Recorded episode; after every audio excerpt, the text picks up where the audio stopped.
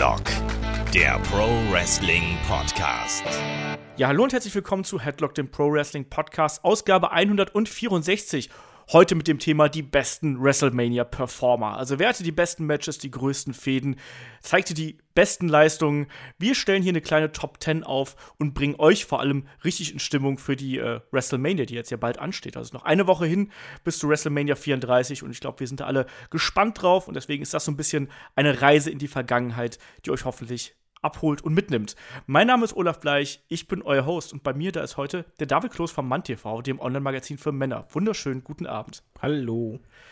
So, ja, äh, es war eigentlich ursprünglich ganz anders geplant, wie wir hier jetzt sitzen. Eigentlich waren wir zu dritt geplant. Eigentlich hätte Shaggy dabei sein sollen, der muss arbeiten. Eigentlich hätte Chris dabei sein sollen, bei dem ist gerade das Internet abgekackt. Deswegen äh, machen wir beide das jetzt zu zweit. So, wir improvisieren. Na, geht ja Schaffen auch. wir schon. Ja, klar. Alte Hasen hier, alte Hasen und alte Männer, das schaffen wir schon. Und ähm, ja, ich habe gerade Chris angesprochen. Der Gute ist ja dann auch bei WrestleMania zugegen. Er hat es diese Woche ja bei Twitter irgendwie verlautbaren lassen. Er ist von 2K eingeladen worden, nach New Orleans zu fliegen und ist dann da eben für die Kollegen von PC Games, aber auch für uns vor Ort. Also sprich, äh, ich werde dann auch mit ihm die äh, Podcasts vor Ort machen, also mit ihm vor Ort machen, ähm, mit ihm telefonieren und äh, ja, ich bin gespannt, was er uns dann da für Eindrücke äh, mitteilt. Und natürlich könnt ihr ihn auch äh, bei Twitter erreichen. Und äh, ansonsten auch PC Games äh, gibt es auch bei Twitter. Auch da gerne folgen. Da ist Chris dann auch sehr fleißig und postet. Äh, David, du bist auch heiß wie Frittenfett auf WrestleMania, oder? Aber wortwörtlich. Ich meine, ich bin auch neidisch auf Chris, weil ich finde halt die Card dieses Jahr fantastisch. Äh, Ich bin gespannt, wie es wird. Ich bin ja noch so ein bisschen zurückhaltend nach den letzten Jahren irgendwie, aber ich lasse mich dir gern, ich lasse mich da gerne überraschen. Wir haben ja auch nächste Woche unsere Vorschau, die wir dann machen. Da sind wir beide und äh, der gute Kai da. Äh, ich bin sehr gespannt, was bei WrestleMania letztlich rauskommt. Ich freue mich mega auf NXT natürlich und auch auf die anderen Events, die dann noch äh, um das WrestleMania-Wochenende herum stattfinden. Also es ist ja von Ring of Honor über ähm, Progress hat auch eine riesige Show, wo sie jetzt auch Walter gegen Zack Saber Jr. angekündigt haben. Also ich freue mich da sehr drauf. Das wird ein cooles Wochenende. Und wenn ihr da draußen uns irgendwie schreiben möchtet, wenn ihr uns erreichen möchtet, uns äh, euer Feedback schicken möchtet, eure Fragen, Ideen, was auch immer, Themenvorschläge, ähm, ihr erreicht uns bei Facebook, Twitter, Instagram, YouTube. Natürlich, zentrale E-Mail-Adresse ist fragen.headlock.de. Ähm, headlock.de, unsere Website, unsere neue Website, auch da gerne mal vorbeischauen. Und ihr könnt es natürlich bei iTunes bewerten und ihr könnt es bei Facebook bewerten. Das hilft uns äh, beide Male sehr, einfach weil es natürlich hübsch aussieht, wenn es gute Bewertungen sind und vor allem es hilft uns auch besser gesehen zu werden. Und wenn ihr noch mehr von uns haben möchtet, dann gibt es natürlich Patreon. Bei Patreon, da schmeißt ihr einfach ein bisschen was bei uns in die äh, Portokasse, also sprich äh, zwischen 2 und 10 Dollar, was aktuell dann auch dank schlechtem Dollarkurs echt äh, sparsam ist. Und dafür gibt es dann eben ja, exklusiven Content, äh, wie das Match of the Week, wie Call-Up, unsere Interview-Show. Ähm, die Helden aus der zweiten Reihe, da haben wir zuletzt über Scott Hall geredet, das ist online gegangen. Ähm, wir haben zuletzt eine ähm, Spezial-Review zu New Japan Pro Wrestlings, Strong Style Evolved gemacht, ähm, ich zusammen mit Shaggy und Kai. Also da gibt es jede Menge, wir sind inzwischen bei knapp 40 Podcasts, also wenn ihr da jetzt einsteigt, äh, da habt ihr erstmal was zu hören, sage ich mal. Und ich glaube, wir haben da auch ganz guten Content abgeliefert. Da sind auch ein paar Videos dabei, die wir mal gepostet haben. Und ja, patreon.com slash headlock.de. So, genug, genug der Werbung, jetzt reicht auch langsam. Ähm, wir sprechen heute über die besten WrestleMania-Performer. Und wir haben das ja schon in der Vergangenheit gemacht. Da habe ich das ja häufig mit äh, Shaggy hier durchgesprochen. Ähm, es soll keine mathematische Top 10 sein, in irgendeiner Art und Weise, weil Wrestling ist nicht einfach nur Win-Loss-Records. Das macht beim Wrestling eigentlich überhaupt gar keinen Sinn, meiner Meinung nach.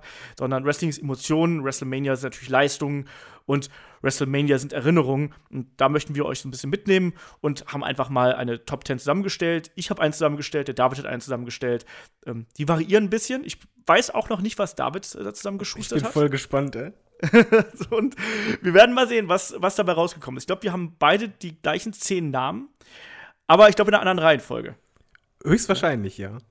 Ja, schauen wir mal. Ähm, aber es gibt natürlich auch wie immer ein paar Kandidaten, die es nicht in unsere Top 10 geschafft haben. Und das sind dann die sogenannten Honorable Mentions. Und ja, äh, David, wer fällt denn da zum Beispiel rein? Wer hat es denn nicht in Top 10 geschafft? Äh, also Paradebeispiel für diese Kategorie ist für mich halt Kurt Angle. Ähm, weil das ist halt einer, der hat fantastische Matches gehabt. Ähm, das Match gegen Shawn Michaels ist halt großartig gewesen. Oder halt Brock Lesnar, was halt wirklich beeindruckend war. Weil halt gerade mit der Verletzung, trotzdem hat er halt so ein Match durchgezogen. Aber er ist halt nicht ein Wrestler, wo ich jetzt sage, der hat WrestleMania für mich geprägt. Oder wenn ich an WrestleMania denke, denke ich an Kurt Angle. Deswegen ist er halt für mich nicht dabei bei den Top Ten.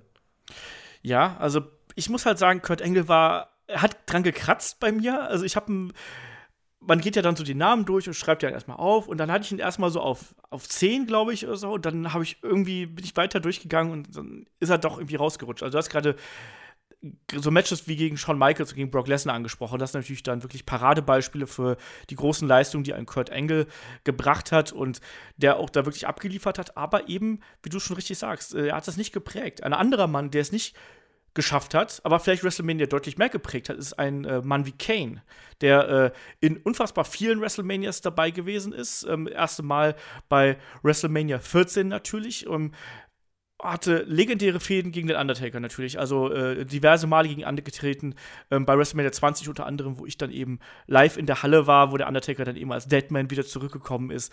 Super geil. Ähm, er hat diese, naja, Fehde nenne ich es mal, mit Pete Rose gehabt ne? und hat insgesamt 18 Mal bei WrestleMania gekämpft und auch da finde ich, dass er nicht die ganz, ganz großen Matches gehabt hat. Also er hatte auch mal ein Match gegen Kurt Angle gehabt. Er hatte auch mal so kleinere Matches äh, gehabt, die vielleicht nicht ganz so stark gewesen sind. Auch deswegen hat er es nicht geschafft. Äh, David, wer hat es denn noch nicht geschafft? Ähm, also auf jeden Fall äh, Roman Reigns. Für mich einfach, er ist halt, ich meine, er war in drei Main Events in Folge drin. Das ist eigentlich schon beeindruckend. Er hat auch den Undertaker besiegt. Er wird jetzt auch im vierten Main Event wahrscheinlich sein oder vielleicht. Ähm, aber er hat es halt für mich nicht geprägt. Selbst wenn ich jetzt, ich habe jetzt die ganzen letzten WrestleManias geschaut und obwohl es halt so nah war, also von der Vergangenheit her eigentlich nicht weit weg, habe ich jetzt nicht bei jeder WrestleMania an Roman Reigns gedacht, sondern eher an andere Matches oder andere Wrestler. Und ähm, vielleicht in ein paar Jahren kann man dann sagen, ja, hat es geprägt, aber es war halt noch nicht so, dass er den Stempel aufgedrückt hat, ist auch noch nicht so lange dabei. Ja, also das ist eh eigentlich so ein Phänomen, das hatten wir auch bei früheren, ähm, äh, früheren Performer-Podcasts natürlich schon, dass eigentlich so die Leute der jüngeren Generation, also auch zum Beispiel Seth Rollins, wird auch in vielleicht fünf Jahren oder sonst irgendwann äh, hier in der Rangliste auftauchen. Aber aktuell ist das halt eben noch nicht gut genug, um es einfach mal so zu sagen. Ne? Also, die haben dann noch nicht genug Erfolge gesammelt, um äh, in einer solchen Top-Liste aufzutauchen. Die kratzen natürlich dran, gerade in Roman Reigns, du hast es gerade angesprochen, drei WrestleMania Main Events in Folge. Das haben nur ganz wenige vorzuweisen. Eventuell kommt jetzt noch der vierte dazu.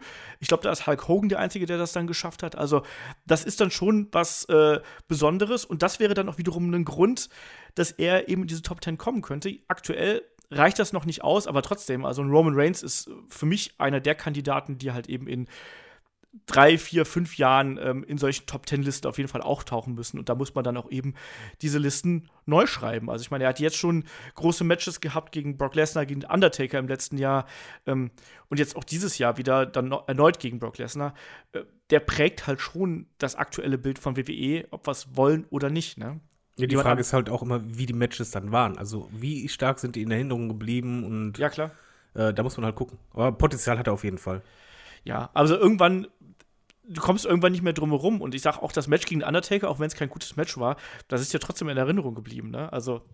Und auch das, auch der, äh, der Three-Way, in Anführungsstrichen, mit Brock Lesnar und Seth Rollins bei WrestleMania 31, ne? allein durch den Cash-In natürlich, auch da war er drin. Ne? War vielleicht nicht der äh, Hauptakt, um es mal so zu sagen, aber dann trotzdem ein wichtiger Bestandteil. Ne? Also. Aber ich glaube zum Beispiel, Brock Lesnar fällt auch in dieselbe Kategorie. Er hat ja auch große Matches gehabt, aber waren nicht so viele dabei, wo ich sage, die waren halt von der Qualität her oder so einfach, dass, dass der echt den Stempel aufgedrückt hat. Ja, so ist es halt eben. Ne? Also, wir haben natürlich, wir haben es gerade eben schon angesprochen, dieses große Match gegen äh, Kurt Angle bei WrestleMania äh, 19, was absolut herausragend ist. Ähm, dann wird es natürlich dann aber auch schlechter. Du hast sowas wie die, äh, das Match gegen WrestleMania 20, was einfach nur legendär Kacke ist. Ähm, und dann natürlich auch so Kämpfe gegen Triple H, wo er verloren hat bei WrestleMania 29, das war nicht so prall. Ähm, du hast natürlich, was für ein Brock Lesnar spricht, du hast den Bruch der Streak. Ne? Er ist der Brecher der Streak. Ähm, das hat zum Beispiel auch bei mir dafür gesorgt, dass ich ihn auch erstmal relativ prominent gesetzt habe, ganz subjektiv. Und mir dann überlegt habe, so Moment, eigentlich, klar, hat er große Matches abgeliefert und auch wichtige Matches, aber es ist letztlich nur die Streak, was halt wirklich ganz, ganz groß heraussticht. Ne? Und das hat dann doch nicht gereicht. Ne? Und wir haben noch ich habe zum Beispiel noch Waddy Piper, äh, war bei mir ja? echt ganz nah dran. Und das halt einfach, weil er sehr viele verschiedene Arten hatte, wie er halt sich bei WrestleMania präsentiert hat. Und warum er mir in Erinnerung geblieben ist. Also sei es halt äh, Matches wie äh, beispielsweise gegen Bret Hart. Ja. Oder halt, äh, aber auch sowas wie äh, bei WrestleMania 6, wo er halt äh, halb schwarz angemalt war und so ein Zeugs. Oder halt sein, seine Promo bei WrestleMania 5 war das, glaube ich, wo er dann den Feuerlöscher rausholte. Genau, ja. Ähm, total verschiedene Arten, aber bei ihm war es halt wirklich so, dass ich sage, der hat halt schon seinen, seinen Fußabdruck da einfach bei WrestleMania immer hinterlassen. Absolut. War auch im äh, ersten WrestleMania Main Event dabei. Auch das Genau. darf man natürlich nicht vergessen. Ne? Also äh, ist auf jeden Fall jemand, der WrestleMania-Historie mitgeschrieben hat. Und da gibt es so einige Kandidaten. Ne? Also ähm, auch so Leute wie einen Randy Orton zum Beispiel, den haben wir hier nicht mit aufgenommen, äh, er hat es nicht geschafft. Ein Chris Jericho, der extrem viele Matches bestritten hat, auch da in ganz, ganz verschiedenen Rollen. Also das ist ja das, was wir auch immer bei Chris Jericho eigentlich so bewundern. Also diese Art und Weise, wie er sich immer wieder neu erfunden hat, ähm, in verschiedensten Rollen. Also wenn ich da zurückdenke an seine ganz frühe ähm, WWE-Zeit, wo er dann eben der typische Ayatollah of Rock'n'Roller Jericho gewesen ist, dann hinterher eben der Heel Jericho, dann äh, wo er auch als Champion angetreten ist. Ähm, äh, auch mit, mit Jerry Show, also damals mit, mit, mit Big Show war er auch noch mit dabei, dann eben zuletzt mit, ähm, mit, mit Kevin Owens der Kampf und gegen AJ Styles und ganz, ganz viele Generationen um, umgreift quasi ein Chris Jericho und der gehört auch dazu. Und es gibt sogar einen Mann, ähm, das ist mir heute erst so beim, äh, ja, beim Lesen aufgefallen. Ähm, es gibt noch einen Mann, der ist ungeschlagen bei WrestleMania und ist sogar relativ prominent und das ist Rob Van Dam. so, ist mir gar nicht aufgefallen. 4 zu 0, vier Siege, keine Niederlage. Ähm, wird sicherlich da das, das wichtigste Match sein IC-Title-Match gegen äh, William Regal, was er, was er gewonnen hatte. Aber äh, ja, was, was sagst du zu einem Rob Van Dam? Mit 4 zu 0 musste doch eigentlich hier rein, ungeschlagen. Ja, das ist dann wieder, äh, wenn man sagt, mathematisch gesehen ja, aber er, er hat halt nicht, ja, ich sage das wahrscheinlich sehr oft heute im Podcast, einfach diesen, diesen äh, Stempel auf, auf WrestleMania gedrückt. Einfach nicht seinen Namen drauf gedrückt. Er, er ist halt präsent gewesen, aber war halt nie irgendwie im Spot oder dass er halt, äh, wenn du WrestleMania vorbeiging, du halt sagst, das war das Highlight schlechthin. Ja, er hat natürlich auch dann nicht die großen Main Events bestritten. Also, das ist natürlich dann auch der Punkt. Jemand anders, der Main Events bestritten hat und wahrscheinlich auch für den letzten ganz, ganz großen Feel-Good-Moment gesorgt hat, ist ein Daniel Bryan natürlich. Aber auch der hat halt eben diesen einen großen Moment gehabt, äh, hat aber dann zugleich auch davor natürlich gegen Sheamus äh, mächtig einen auf den Dez bekommen. Also auch der hat eine sehr wechselhafte WrestleMania-Karriere. Und dann würde ich einfach mal sagen, steigen wir hier mal so ein bisschen in die WrestleMania Performer Top 10 ein. Also bei mir landet auf Platz 10 ein gewisser Macho Man Randy Savage. Ne? Also auch leider ja schon äh, viel zu früh verstorben äh, infolge eines Herzinfarkts und anschließend einem Autounfall. Ähm, aber der ist jemand, der hat auch gerade für mich das Bild von WrestleMania in den jungen Jahren, also in meinen jungen Wrestling-Jahren geprägt. David, war das bei dir genauso? Äh, ja, wobei äh, jetzt sogar ein bisschen mehr als, ähm, als, früher, also als es mir früher bewusst war. Ich habe halt jetzt als Vorbereitung auf WrestleMania geschaut mir halt die ganzen alten WrestleManias an und Macho Man, muss ich ehrlich sagen, im Nachhinein habe ich den eigentlich äh, eher ein bisschen underweighted immer gesehen. Weil Ja. eigentlich, er hat ja halt einen Showstil abgeliefert, bei, beispielsweise bei WrestleMania äh, 3. Er hat fantastische Matches gehabt, die halt alle auch Big-Time-Feeling hatten. Und die, beziehungsweise dieses WrestleMania-Feeling, das Match gegen äh, Ultimate Warrior, die Story mit den Mega-Powers, da, da waren einfach schon richtig, richtig viele Granaten bei und bei mir ist Macho Man auch deutlich höher angesiedelt, muss ich zugeben. Okay. Ähm, weil Macho Man halt schon im Nachhinein, wenn ich halt alles so summa summarum sehe, er hat halt da wirklich diesen Stempel aufgedrückt. Und er ist halt, wenn ich WrestleMania denke, er ist halt so ein Wrestler, der das auch verkörpert. Diesen, diesen gewissen It-Faktor und halt Matches, an die du dich halt wirklich erinnerst und die halt irgendwie auch herausstachen auf, oder Momente, die einfach besonders waren. Sei es bei WrestleMania 6 was ganz Banales, wie wenn äh, Miss Elizabeth mit rauskam als Gegner und, äh, beziehungsweise auf der gegnerischen Seite. Das plötzlich echt so ein WM-Moment war für mich dann. Ja, WrestleMania 7, meinst du das? War das? Nee, bei, äh, bei 6 kam, kam die raus auf der Gegner, äh, gegnerischen Seite, beim Tag-Team. Da war er mit Sherry auf der einen stimmt, Seite. Stimmt, Ja, ja, stimmt, stimmt, stimmt. Ja, ja. Du hast recht. Entschuldige. Ich habe gedacht, du meinst es äh, dann WrestleMania 7, das, äh, das Match gegen den Warrior. Da war es ja auch dann die Ja, dramatische das, das Szene. Ende war super. Ja, aber das, das ist halt eben das, was. WrestleMania ist halt nicht nur Match, sondern es ist auch dieser WrestleMania-Moment. Bei WrestleMania 7 war am Ende halt wirklich, das war ein WrestleMania-Moment. Absolut, ja. Ich meine, wenn wir mal die, so ein bisschen die Karriere des Macho Man hier durchgehen bei WrestleMania, sind das eigentlich auch alles, auch da wieder, ne, sehr facettenreiche Matches und ähm, immer Geschichten, an die man sich erinnert. Ne? Also wir haben WrestleMania 3, sein wirklich legendäres äh, ja, Technikspektakel für damalige Zeit, ne? gegen Ricky the Dragon Steamboat. Ne? Also das allein ist natürlich schon ein legendäres Match. Das ist ein äh, Match, was ganz, ganz viele Wrestler beeinflusst hat, überhaupt Wrestler zu werden, weil es eben auch gezeigt hat, so ja, ähm, nicht nur die großen Stars, also da stand ja dann Andre und Hogan standen ja da im Main Event, also nicht nur die großen Stars können das irgendwie ja, reißen hier, sondern es können auch durchaus die kleineren irgendwie das Spotlight stehlen. Ne? Und dann im Folgejahr bei WrestleMania 4 gab es ja dann das äh, Title Tournament und da hat äh, Randy Savage ja vier Gegner an einem Abend besiegt und hat sich dann eben den Titelgürtel am Ende des Abends geholt. Ne? WrestleMania 5, du hast es gerade schon gesagt, das Aufeinandertreffen der Megapower, super geil. Ähm, WrestleMania 7, also WrestleMania 6 lasse ich mal so ein bisschen raus, weil dieses Mixed Tag Team Match war halt dann doch so ein bisschen. Das war halt Show, das ist okay, das gehört zu WrestleMania, aber das ist für mich kein Vorzeige Macho Man Match, sage ich jetzt mal. So, ganz böse. WrestleMania 7 fand ich wiederum total geil mit äh, gegen den Ultimate Warrior, das ist fantastisch. Das äh, ist eines meiner Lieblingsmatches und wahrscheinlich auch eines der besten Matches des Ultimate Warrior überhaupt.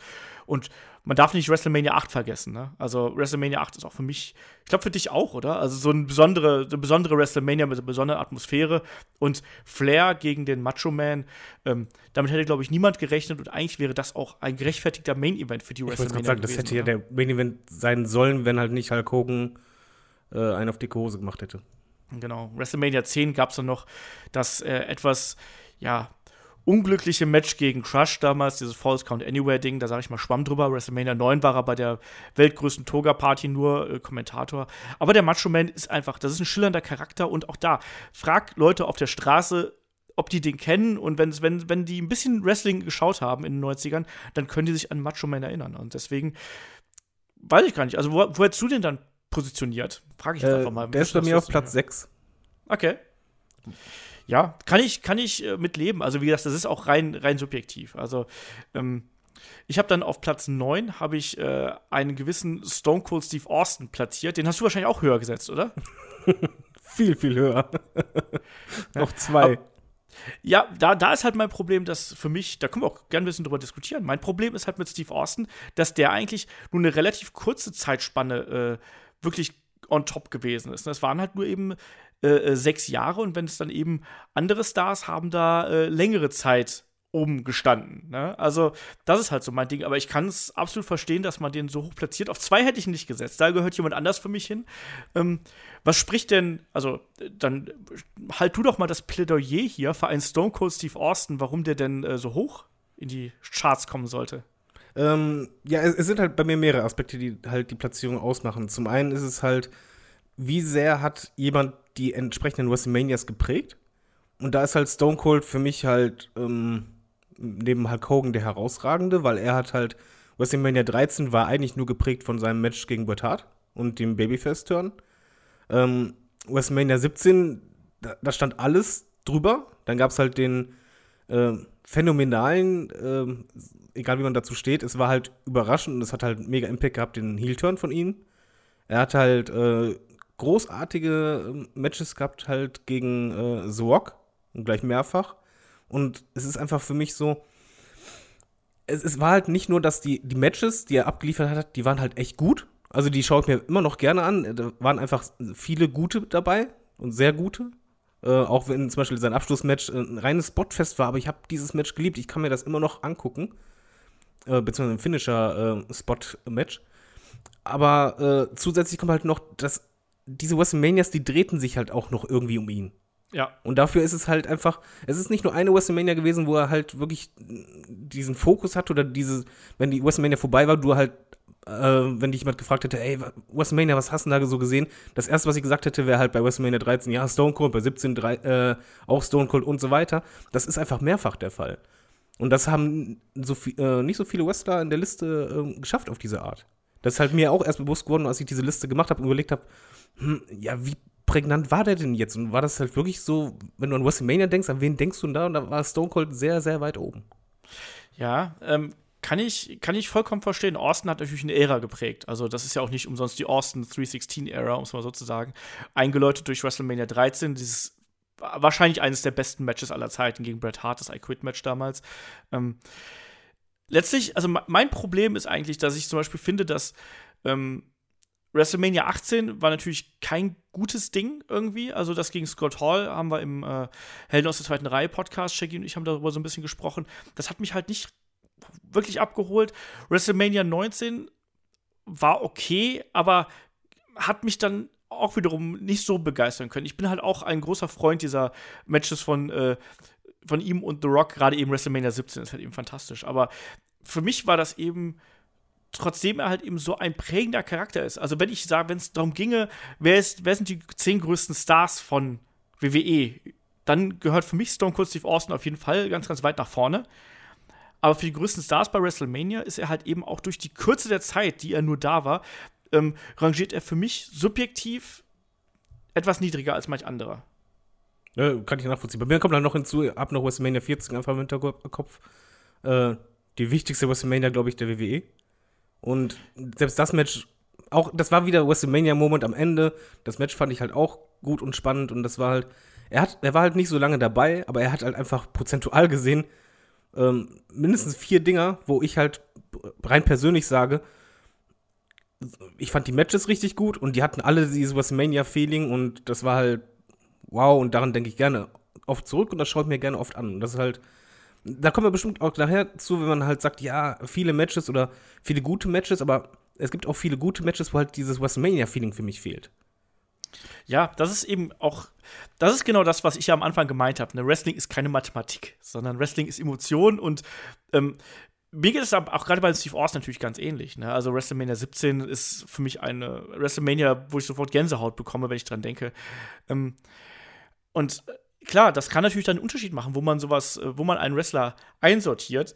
Ähm, und da letztlich gibt es ja auch keine perfekte Reihenfolge. Deswegen sage ich auch ganz ehrlich, liebe Leute da draußen, ähm, wir geben jetzt hier unsere Listen vor, so ein bisschen. Schreibt uns ruhig eure Listen. Vielleicht habt ihr auch jemand ganz anders drin. Vielleicht ist oh, auch ja. da ein Chris Jericho drin oder ein Goldberg. Keine Ahnung, nein, Quatsch. Ein Goldberg wahrscheinlich nicht, aber ein Brock Lesnar oder eben vielleicht auch Ricky Steamboat oder sonst was. Also schreibt uns da gerne, wer für euch die äh, zehn wichtigsten, besten, prägnantesten Wrestler der WrestleMania-Geschichte sind. Schreibt uns bei YouTube unter den Beitrag, schickt uns per Mail an fragen.headlock.de, postet uns irgendwie bei Facebook in die Gruppe postet uns sonst wohin. Also wir freuen uns darüber. Ähm, dann auch mal, wir diskutieren dann ja auch in der, unter uns irgendwie, was dabei rausgekommen ist. Ähm, zum Beispiel bei mir ist jetzt auf Platz 8 ist jemand, der extrem lange dabei war und ist. Und das ist nämlich ein Triple H. Den sehen wir heute noch irgendwie äh, aktiv im Ring. Jetzt ja dann mit äh, Stephanie und äh, Ronda Rousey und Kurt Angle dann demnächst im Ring. Und ich habe mich extrem schwer getan, wo ich den platzieren sollte. Also ich weiß ging dir das auch so? Weil ich finde, bei ihm, du hast so viele positive Aspekte und so viele negative Aspekte, finde ich, in einer Person vereint. Hast du da auch Probleme mit? Äh, ja, also erstmal, ich habe ihn auf Platz 8 gesetzt. Genau wie ich. Äh, genau. Und bei ihm war halt einfach das Problem, er hat halt erstmal vom Entrance her, das ist halt immer WrestleMania-Feeling, er hatte halt sehr große Konstellationen, also große Matches gegen große Namen, aber gleichzeitig auch sehr viele Matches davon, die einfach nicht gut waren. Und das ist so das, was ich, ja, vorwerfen ist das falsche Wort, aber das, was ich ihn halt ankreiden würde oder was der Grund ist, warum er nicht höher platziert ist, obwohl er halt so präsent ist, weil es einfach zu viele Matches gab, wo, wenn ich mir die wieder anschaue, einfach nur denke, so, nee, also das, das ist mir, ja, beispielsweise zuletzt äh, gegen Seth Rollins, ähm, hätte so gut sein können, aber das ist halt so ein Beispiel-Match sehr oft bei, bei Triple H, die einfach langweilig für mich waren, die einfach zu lang oder zu zäh waren. Ja. Und, ähm, ja, schwierig. Also er, er, er gehört auf jeden Fall in die Top 10 rein, weil er halt schon einen Stempel drauf gedrückt hat, aber das ist eben nicht für mich ein Wrestler, äh, an den ich denke, wenn ich jetzt höre WrestleMania. Ja, absolut. Also das ist, das ist halt ganz kurios. Er ist auf jeden Fall kein Mr. WrestleMania, ne? Also, wir kommen ja garantiert auch noch nachher auf Shawn Michaels zu sprechen. Und das, das ist er halt überhaupt nicht, weil der ist nicht jemand, der unbedingt bei WrestleMania abliefert, sondern das ist halt auch mal jemand, ich finde, da, du hast oft gemerkt, dass er halt einfach mal so sein Ego durchgezogen hat, egal ob es WrestleMania ist oder ob es irgendwas anderes ist. Ich sag also, gegen, äh, gegen Sting das Finish. Genau, zum Beispiel, ne? Oder gegen Booker T. Gegen Booker ja. T bei äh, WrestleMania, was war das, 19. Ne? Dieses grauenhafte Match, was, was damals da, wo dann Booker T heiß war, wirklich das, die, äh, der eine Mal, das eine Mal in der äh, Wrestling-Karriere oder in der WWE-Karriere eines Booker T, dass er wirklich heiß war. Und dann sagt Triple H, nee, also pff, Nee, das geht nicht. Ne? Und dann war es ja auch ein Graupenmatch, ne? was ja dann auch sehr klar an äh, Triple H gegangen ist. Ja, und weiter, ne? Roman Reigns, Wendy Orton. Das ist ja das Ja, Schlimme ja. eigentlich. Du kannst alles aufzählen. Das sind große Namen. Selbst, okay, da konnte er nichts für gegen Ultimate Warrior. Das Du war ja kein mieses Match, das war ja ein Squash, das war eine Bestrafung. Genau, so. da konnte er nichts für, aber da, genauso wie halt gegen Undertaker, da gab es halt auch eins, äh, was halt echt nicht gut war für mich. Also das, Nee, das- Käfig war, war gut, das war halt für mich, aber einfach wegen Shawn Michaels und wegen der Emotionen. Aber das andere Match ging zum Beispiel gar nicht. Da gehen die Meinungen auch sehr zu auseinander, ne? Ja, ja, Also- aber es ist natürlich rein subjektiv, aber das war einfach, bei mir ist die Summe einfach der Matches, die bei ihm schlecht waren, obwohl halt große Namen dabei waren, viel zu prägnant und dadurch ist es auch nicht das, was bei mir hängen geblieben ist nach den WrestleManias. Kann ich vollkommen nachvollziehen. Ähm, also, du hast gerade das, das Match gegen den Undertaker angesprochen bei WrestleMania 27. Ähm, ich habe das damals auch ganz ambivalent aufgenommen, um es mal so zu sagen. Also, ich habe da, erstmal danach habe ich gedacht, so, ja, das war ja gar nicht mal so schlecht und war halt überrascht, dass das halt so ein finnischer Overkill war. Und dann habe ich die, die Reaktion im Netz gesehen, wo Leute ja teilweise ausgerastet sind, wie geil dieser Kampf war. Und das habe ich halt nie nachvollziehen können. Ich finde, das ist einer der am meisten, auch wenn ich dieses Wort hasse, ansonsten diese am meisten überbewerteten Matches überhaupt. Weil ich finde den auch nicht gut. Ich Äh, mochte ich den glaub- Nachhinein glaub- überhaupt nicht. Ich glaube, das ist echt rein emotional. Ich weiß noch, wie ich das mit meiner Frau geschaut habe und wir sind bei dem Match, da bestand die Streak ja noch. Wir sind fast ausgerastet, ne? Also wir standen irgendwann, also die letzten äh, fünf, sechs Minuten standen wir vor der Couch. Und ähm, wir fanden das halt so unfassbar gut und das war halt auch ein Match. Wenn ich der WWE jemals irgendwas vorwerfen werde oder richtig vorwerfen, dann ist es das, dass die einfach nicht den Abschluss, das letzte Bild als Ende für Undertaker genommen haben. Du meinst ja jetzt das im Käfig, also bei WrestleMania 28 dann, die, das Hell in the Cell Match. G genau. Ja, Also das, ging mir genauso. Das, das war einfach, das war der perfekte, der schönste, das war ein einzigartiger WrestleMania-Moment. K-Fape gebrochen, alles klar. Und da hätten sie alles beenden können und es wäre sauber gewesen. Es war ein schöner Abschluss. Schade. Aber Ja. wie gesagt, ähm, bei Triple H, was mich halt wirklich stört, ist halt, er, er, du hast halt oft bei ihm das Gefühl bei WrestleMania, er möchte halt im Fokus sein. Er nimmt sich die großen Matches, aber er liefert dann einfach nicht ab. Also er, er hat sich weder vorher verdient, hört sich halt doof an, weil er sich halt wirklich viel verdient hat, aber dieses diesen WrestleMania-Spot, den hat er sich einfach oft nicht erarbeitet oder äh, im Vorlauf einfach, er war nicht so over oder sonstiges. Und das war dann auch im Match entsprechend so. Er hat halt selten halt Matches, wo du halt sagst, gibt halt ganz andere, wo wir später hinzukommen, die halt bei WrestleMania echt abliefern, die halt bei WrestleMania ihr bestes Match des Jahres abliefern. Bei Triple H war es halt nicht so. Ja, aber er hat auch trotzdem starke Matches abgeliefert. Ne? Also er hat auch gerade diese Kämpfe, wo es ja dann auch so ein bisschen um das Passing of the Torch ging. Also sage ich jetzt einfach mal so, WrestleMania 20, wo er dann eben in diesem Three-Way gewesen ist, äh, gegen Shawn Michaels und Chris Benoit und wo er dann auch eben im Crippler Crossface äh, von Chris Benoit aufgegeben hat. Also ich fand das damals, das war ein unfassbarer Main-Event auch. Eine, eine blutige Schlacht zwischen diesen drei Leuten. Und dass dann auch gerade Triple H da eben ja abgeklopft hat, das habe ich gerade zu der damaligen Zeit nicht erwartet. Und das fand ich unfassbar gut. Genauso WrestleMania 30, also das Match gegen Daniel Bryan. Das war auch ein richtig starkes Ding, was die beiden abgeliefert haben. Wir haben ja beim Kampf äh, zwischen Triple H und Seth Rollins ja noch gesagt, so hey, wenn das nur halb so gut wird wie das Ding gegen Daniel Bryan, dann sind wir schon zufrieden damit. Und im Endeffekt war es noch nicht mal, keine Ahnung, ein Zehntel so gut wie dieser Kampf. Ähm, Ich glaube, das liegt bei Triple H auch sehr, mit wem er im Ring steht. ja, ich glaube, die, die Matches halt gegen, gegen Shawn, Entschuldigung, weil die Matches gegen Shawn Michaels zum Beispiel und Triple H waren immer großartig. Ja.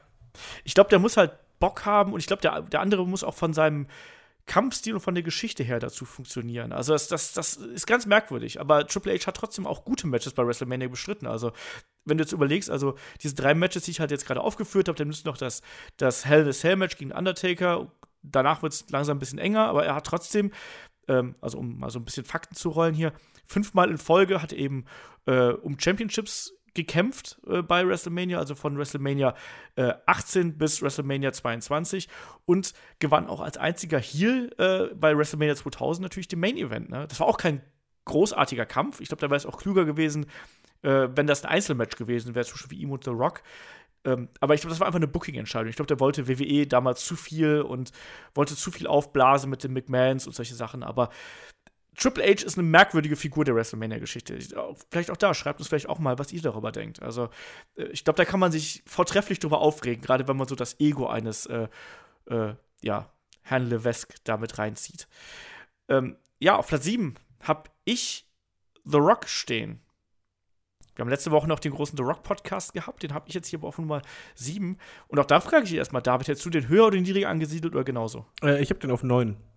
Weil Okay. The Rock ist halt ähm, bei mir was anderes als Stone Cold, äh, was WrestleMania angeht. The Rock war halt ähm, bei den Stone Cold Matches an, an großartigen Matches beteiligt und auch echt abgeliefert. Und dann gab's halt noch das Match gegen Hulk Hogan. Ähm, aber ansonsten, so, ich weiß natürlich, es kommt gegen John Cena, alles klar. Aber das Match gegen John Cena fand ich Gegen Eric Rowan, Mann, gegen Eric Rowan. ja, das kommt später noch. also das gegen Eric Rowan äh, ging ja gar nicht. Aber gegen John Cena war halt einfach mein Problem auch. Äh, ich fand halt beide Events waren halt für mich nicht. Ähm, es waren keine schöne Matches. Es waren für mich auch keine spannenden Matches. Und es war halt für mich halt auch nicht so groß, weil ich einfach darauf keinen Bock hatte. Das war einfach mein Problem. Aber es waren halt. Das sind eben nicht die Matches, wenn ich jetzt die alten WrestleManias anschaue, weshalb ich diese WrestleManias gucken möchte. Und ähm, das ist halt bei Zwok öfters der Fall, dass er halt in Matches drin war. Auch äh, WM14, okay, hat er IC-Titel gewonnen. Aber das Match fand ich jetzt auch nicht bombastisch. Er hat halt gute Matches gehabt, aber für mich einfach viel zu wenig, als dass ich jetzt sage, in der WrestleMania Best Performer äh, Top 10, dass er weiter oben hingehört. Also, bei mir ist es halt genau andersrum. Halt, ich, ich sehe ihn halt auf einer sehr, sehr ähnlichen Stufe wie ein äh, Steve Austin. Und zugleich sehe ich es halt eben so, dass, also ich finde diese drei Matches, die er mit Steve Austin gehabt hat, waren top. Dazu gab es natürlich auch noch diesen Four-Way bei äh, WrestleMania 2000, der war so meh. Ähm, aber ich habe zum Beispiel ganz, ganz starke Erinnerungen an das Icon vs. Icon Match zwischen Hulk Hogan und The Rock. Ich fand, das Ja. war halt so von der Atmosphäre her. das war sein so- größtes WrestleMania- äh, WrestleMania-Match, meiner Meinung nach. Von der Ah, vom WrestleMania Feeling her. 17, ja, WrestleMania 17 natürlich auch äh, gegen Stone Cold Steve Austin. Das, die gehören beide irgendwie damit rein. Ne? Und deswegen, also weshalb ich ja einen The Rock vor einen ähm, Steve Austin stelle, ist dadurch, dass er mehr WrestleMania-Auftritte gehabt hat und auch ein paar mehr Main-Events gehabt hat am Ende vom Tag. Und äh, das ist eine ganz subjektive Geschichte bei mir. Also ich finde auch, ich fand auch die Matches gegen John Cena nicht richtig geil, sondern erkenne die eher an. Aber ich finde die äh, äh, WrestleMania-Matches, die er dann zum Beispiel davor gehabt hat, also das gegen Hulk Hogan, also sorry, da das übertrifft äh, Steve Austin gegen äh, Scott Hall um Weiten. Das ist auf eine andere Art und Weise für mich ähnlich. Das klingt jetzt total merkwürdig. Also es ist ein ganz komplett anderes Match, aber ich finde, das hat für mich einen ähnlichen WrestleMania-Faktor wie ähm, das Match von Steve Austin gegen Bret Hart. Weil das prägt auch diese WrestleMania und das ist ein Bild, was vergisst du bei WrestleMania nicht. Das ist jetzt von der Matchqualität her sind da Welten zwischen. Müssen wir gar nicht drüber reden. Bevor du, ich, ich spüre so äh, Zähneknirschen am anderen Ende der Leitung. Ich habe mir nur eine Kippe angemacht. Ach so. nee, und ähm, ich weiß, ich, ich bin einfach, ich bin da einfach eher auf der Seite von The Rock, dass der einfach noch ein bisschen mehr die ganz, ganz großen Matches gehabt hat und auch diese Fehde von John Cena oder mit John Cena, das war ja auch total mutig eigentlich. Das war ja eine Geschichte, die ja eigentlich WWE über zweieinhalb Jahre quasi überspannt Aber hat. da mal eine Frage. Wenn du jetzt rückblickend, wenn, wenn dir jetzt einer sagt von wegen hier, WrestleMania so und so, WrestleMania so und so, denkst du, wenn diese WrestleManias fallen, wirklich an die Matches äh, The Rock gegen John Cena als erstes oder nicht eher an andere Matches dabei? ich denke bei WrestleMania, was war das, 28, 27, 28, an Once in a Lifetime, ja. Once in a Lifetime ist für mich ein Ding, an was ich das, das ist was, was die WrestleMania für mich äh, äh, geprägt hat. Ne? Also WrestleMania 28 war es. 27 war The Rock äh, der, wie heißt das, der Gasthost damals, wo es ja dann John Cena gegen The Miz hieß und 28 war es dann eben Once in a Lifetime. Ich Once in a Lifetime finde ich prägend, aber ich fand auch WrestleMania 28 nicht so geil, muss ich dazu sagen. Ähm, aber trotzdem finde ich das schon prägend. WrestleMania 29 mit Twice in a Lifetime hat halt überhaupt nicht mehr funktioniert, was auch daran lag, wir haben es im The Rock Podcast gesprochen, das hat nicht mehr gereicht. Also da war er auch dann komplett überladen, was so seinen Körperbau angeht und solche Sachen. Das hat nicht mehr funktioniert. Aber doch, ich finde, ich finde, das erste Match, das hätte man so stehen lassen sollen. Ähnlich wie Triple H gegen äh, den Undertaker hätte man einfach so stehen lassen sollen. Und dann wäre ich, glaube ich, damit auch zufrieden gewesen. So, also ich weiß nicht, also Ich, sag mal so, eigentlich sind wir ja nicht weit bei, äh, auseinander. Ich glaube, ich glaub, es gibt Nee, zwischen äh, Platz 10 und 5, behaupte ich mal, sind eher Nuancen. Und ich glaube, dann kommt erst das Eingemacht. Und die- Triple, äh, Triple H, The Rock hat ja auf jeden Fall seinen Platz verdient. Und ähm, ob jetzt äh, Rang äh, 6, 7 oder 9, ist ja wurscht. Ja, und im Endeffekt hält er auch noch den Rekord für das kürzeste Match bei WrestleMania. Das ist so traurig. ne, sechs Sekunden, WrestleMania 32, Eric Rowan, ich war dabei. So. Hat sich gelohnt, ne? Ich habe T-Shirt davon. Nein, Quatsch, ja. Was willst du machen? Wir haben es ja letztes Mal rausgefunden, dass ich ja bei WrestleMania 20 war ich ja schon stolz drauf, dass ich beim letzten Match von The Rock dabei war. Genau, das haben wir übrigens auch gar habe ich ganz vergessen. WrestleMania 20 haben wir auch das Ding mit der ähm, Rock and Sock Connection Das war aber gehabt. schlecht. Das war super unterhaltsam. Das war nicht wrestlerisch gut, aber das war super unterhaltsam. Ja, vielleicht, wenn man vor Ort war, nimmt man das nochmal anders wahr. Das ist wahrscheinlich so, ja. Aber ich fand das sehr lustig, muss ich sagen. Also ich fand das auch so als, wie gesagt, das war jetzt kein Spektakel, aber das war einfach, ich fand das extrem unterhaltsam. Ich kann damit, ich konnte damit leben. Und ja, wie du schon sagst, also letztlich glaube ich, hier kann man auch die, unsere gesamte Top 10 kann man, glaube ich, sehr gut durchwürfeln. Also das kann, Ja. glaube ich, auch jeder für sich machen und kann sagen, so sieht's aus, so sieht's aus. Jetzt auf dem nächsten Platz habe ich dann äh, Adam Copeland, also Edge, habe ich auf, äh, auf Platz äh, 6 stehen weil der für mich auch jemand ist, der WrestleMania auf eine ganz, ganz andere Art geprägt hat, als es zum Beispiel ein Steve Austin und ein The Rock getan hat. Nämlich, ich finde, dass ein Edge gerade durch die, die technischen Matches und auch die, ja, die Vielfalt der Matches extrem geglänzt hat. Wo, hast du den in deiner Top 10 oder hast du den nicht drin? Ich habe den auf Platz 5. Okay. Und zwar einfach aus dem Grund, weil er. Das ist halt für mich ein Charakter, der hat halt wirklich WrestleMania geprägt und wie du halt schon sagst, auf verschiedene Arten und Weisen. Also erstmal äh, TLC-Match ähm, bei, bei WrestleMania 17. Ich, ich liebe dieses Match. Und ähm, er hat halt damals als äh, Tag-Team richtig für Wirbel gesorgt und einfach WrestleMania Moments geschaffen, zwar zweimal. Ja. Ähm, dann halt noch Money in the Bank, was ich äh, fantastisch fand. Äh, das Match gegen Mick Foley bei einer sehr mauen WrestleMania für mich war es einfach herausragend und Ja. äh, hatte einen super Spot äh, am, am Ende. Ähm, der, der Kampf gegen Undertaker fantastisch. Ja. Und äh, bei ihm ist es halt eher genau das Gegenteil. Also er hatte halt ähm, viele äh, Matches, aber nicht gegen so viele äh, große Namen einzeln immer. Aber er hat halt abgeliefert. Er hat halt wirklich richtig viele gute Matches gehabt. Ja. Also ich finde auch, dass so von der Matchqualität her ist das einfach überragend. Also klar war er halt auch in vielen Multiman-Matches natürlich. Also hier äh, eine Edge alleine hätte natürlich nicht sowas wie äh, das TLC oder eben das Ladder-Match bei WrestleMania 2000 stemmen können. Aber trotzdem, also auch das, ich finde, dass, dass der Stern von Edge gleich mehrfach bei WrestleMania aufgegangen ist. Also sowohl in der Tag-Team-Szene als auch dann eben durch Money in the Bank in dieser wo diese Ultimate Opportunist-Geschichte erstmal aufgekommen ist und dann natürlich auch, wie das dann eben weiter fortgeführt worden ist. Ich finde, die Karriere eines Edge wird ganz, ganz stark geprägt durch WrestleMania und durch diese einzelnen Matches. Ne? Und äh, du hast gerade auch das, den Kampf gegen Mick Foley angesprochen ähm, bei WrestleMania 22. Ich finde immer noch, dass das also für mich ist das ein Match, das verbinde ich auch mit der WrestleMania. Also, weil ich habe den, glaube ich, schon zigtausendmal gesehen, diesen Kampf, weil ich den so gut finde, weil das ein erzählendes Hardcore-Match ist. Und das schaffen die wenigsten, dass man so eine gute Geschichte erzählt, auch so solche Risiken eingeht und so kranken Scheiß macht und dabei eben trotzdem noch einen wrestlerisch guten Kampf abliefert. Ne? Das haben die beiden hier geschafft. Und du hast gerade angesprochen hier, der Main-Event gegen Undertaker bei WrestleMania 24. WrestleMania 24, eh eine sehr, sehr gute WrestleMania, meiner Meinung nach. Ähm, auch mit dem Abschiedsmatch von äh, Ric Flair gegen Shawn Michaels natürlich, emotionale Höhepunkte. Aber auch da, ne, dann erstmal so ein, ja, das wurde ja von vielen als Fünf-Sterne-Match gefeiert, der Ja, Kampf gegen zu den Recht. Undertaker. Ähm, deswegen, das musst du auch erstmal schaffen, dann quasi im Main-Event auf den Punkt so ein Ding abzuliefern. Ne? Herr Triple H, so. Ne? Ja, vor allem, wir sagen ja Performer. Also, wenn man Ja. halt an, an Performer denkt bei der Liste, dann ist er bei Edge genau das, was er halt macht. Er ist bei WrestleMania und egal, wann er seinen Spot hatte, er hat performt. Genau, eben, so ist es halt. Du hast halt eben dann irgendwann gemerkt, dass er so ein bisschen, ja, mit seiner, also körperlich so ein bisschen am Ende ist natürlich, ne? Also der hat ja da viele kranke Sachen gemacht, habe ich ja gerade schon gesagt, also nicht nur bei WrestleMania, sondern auch im Allgemeinen viele Nackenverletzungen gehabt und sowas. Und du merkst halt auch am Ende seiner WrestleMania-Karriere, dass da eben so ein bisschen die, die Luft raus ist oder die Energie und die Kraft raus ist, ne? Also es gab dann noch diesen Three-Way mit John Cena und Big Show, das kann man machen. Da gab es noch das Match gegen Chris Jericho nach seinem Rumble-Sieg bei WrestleMania 26.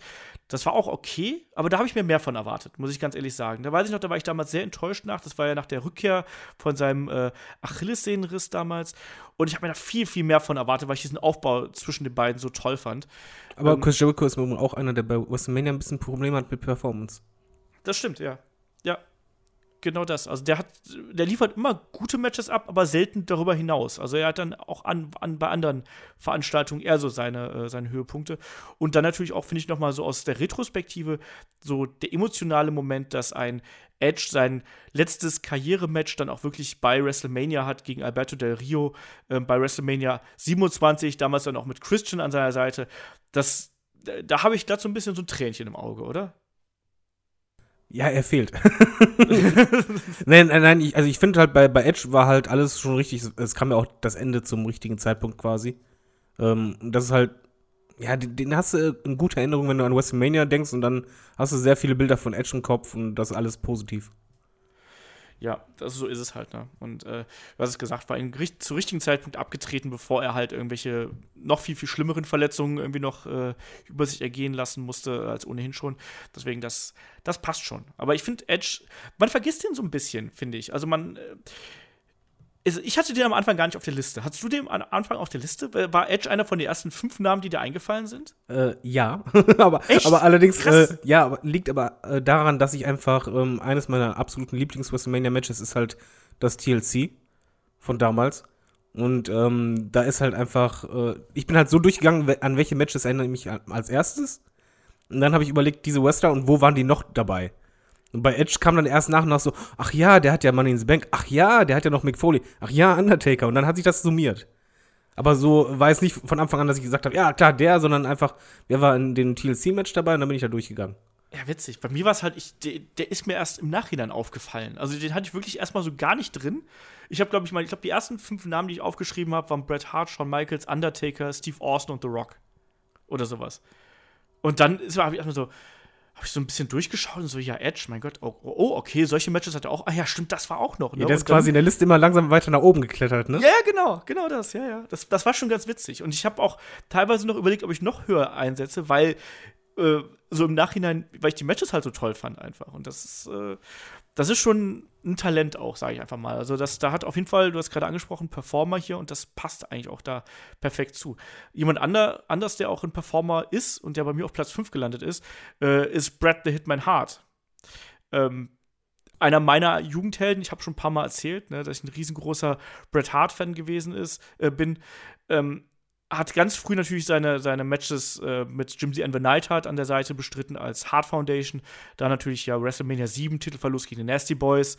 Äh, kein Wunder wie geiles Match, ehrlich gesagt, aber trotzdem, das ist auch ein Kampf, an den ich mich erinnere. Aber ich finde, äh, Bret Hart ist halt eben quasi zwischen WrestleMania 8 und WrestleMania 13 eigentlich konstant um, oben mit dabei und dann zweimal hintereinander im Main Event, 9 und 10. Und da hat natürlich dann auch legendäre Matches bestritten, die andere Leute auch äh, auf die nächste Stufe gehoben haben. Also das Iron Man Match gegen Shawn Michaels auf der einen Seite und natürlich das I Quit Match gegen Stone Cold Steve Austin auf der anderen Seite. Ähm, David, wo ordnest du einen Bret Hart bei dir ein? Ist der weiter hinten, weiter vorne? Der ist bei mir auf Platz 4. Okay. Und zwar, ähm, ja, erstmal, weil er einer meiner Jugendhelden war. Vielleicht bin ich deshalb äh, ein bisschen parteiischer, aber ich habe einfach überlegt, okay, WrestleMania und dann fiel mir einfach als einer der weiteren Namen direkt Bret Hart ein. Weil einfach ja, ich, ich ganz viele Momente mit ihm verbinde. Ich habe selbst bei WrestleMania 6, dieses sehr, sehr kurze Ding. Ach so, stimmt. Bei WrestleMania 6, das gegen die, gegen die Bolschewiks damals. Genau, oder? wo die während der Hymne unterbrochen wurden. Dann hat genau. er die gepinnt, dann hat er in die Kamera gezeigt, so zwei, drei. Und dieses Bild habe ich einfach noch als Kind im Kopf gehabt, eingeblendet. Und dann einfach das WrestleMania 8 gegen Waddy Piper ähm, ich, ich liebe dieses Match, ganz ehrlich. Ich finde es auch gut, dass da gebladet wurde. ähm, fantastisches Match und bei Hart ist einfach wieder das Thema Performer und er hat halt wirklich Matches gehabt, sehr viele, die halt unterschiedlich waren und das ist halt für mich halt ein weiteres Kriterium. Er hat halt das Ironman-Match gehabt gegen Shawn Michaels, äh, I Quit Match gegen Steve Austin ist ja nochmal was anderes, jedes Mal. Aber die Matches waren alle gut. Er hatte bei WrestleMania 10 gegen Owen Hart gekämpft, was auch gut war. Das und, war ein Showstealer natürlich auch, ne? Genau. Und ähm, dann überleg mal, wie viel Showstealer er hatte. Wenn du dann die Anzahl hochrechnest, bei wie viel WrestleMania er dabei war. Selbst, ich weiß, das klingt jetzt ein bisschen blöd, aber selbst die Matches gegen Yokozuna fand ich gut. Also dafür. Die waren super. Äh, äh WrestleMania 9, ganz ehrlich, ist, selbst das ist ja ein ungewollt ein WrestleMania-Moment, wo dann halt am Ende dann Hulk Hogan leider reinkommt. Aber als Kind, ich, ich habe da ausgerastet, ich habe diesen Moment jahrelang im Kopf gehabt und er hat halt einfach wirklich abgeliefert. Ich kann mich halt nicht dran erinnern, dass Bret Hart irgendwie bei WrestleMania ein schlechtes Match hatte. Nö. Und Absolut das nicht. ist halt Also- für mich halt was, was Besonderes und das hebe ich dann heraus und deswegen ist er bei mir auch höher als vielleicht manch anderer, der nachher fällt, der bei mir ganz woanders ist. Jemand, wo du, den du gerade schon angesprochen hast, was? Ähm, kann gut sein. Gucken wir Ja. mal. Nee, es ist halt wirklich so. Also, du hast gerade WrestleMania 9 angesprochen. Das ist auch so ein Kampf, der geht immer so ein bisschen unter äh, durch diese Hulk Hogan-Geschichte natürlich. Ich verbinde mit diesem Kampf diese Eröffnungssequenz, wo Yokozuna noch sein äh, Sumo-Gedönse da macht und Bret Hart Anlauf nimmt und einfach dem den Doppel-Double-Dropkick Ja, aber mitten ins richtig. Gesicht springt. Aber mit was für einer Wucht, ne? Ja, und auch da, äh, auch so, wie auch Yokozuna da auch äh, quasi wie ein normaler Wrestler gewirkt hat. Ne? Also, der war ja vorher quasi un, unberührbar und äh, irgendwie unbesiegbar auf eine gewisse Art und Weise. Und Bret Hart war dann halt eben der Erste, der ihn da häufig zu Boden gebracht hat, der sogar einen Sharpshooter ansetzen konnte und sowas. Ich Er- fand diesen Kampf auch damals richtig geil. Er, er war ja vor allen Dingen auch noch einer, wenn man halt die Matches durchgeht. Das waren halt, das, ist halt eben der Unterschied zu halt äh, anderen, die halt viele Matches hatten oder die ganz okay waren. Aber was er halt geschafft hat bei den WrestleMania-Matches, ich war voll dabei. Also, Ja. ob es jetzt das WrestleMania-Match gegen Roddy Piper ist, wo er, wie das ganze Stadion sich nur gehofft hat, von wegen Junge, schaff es.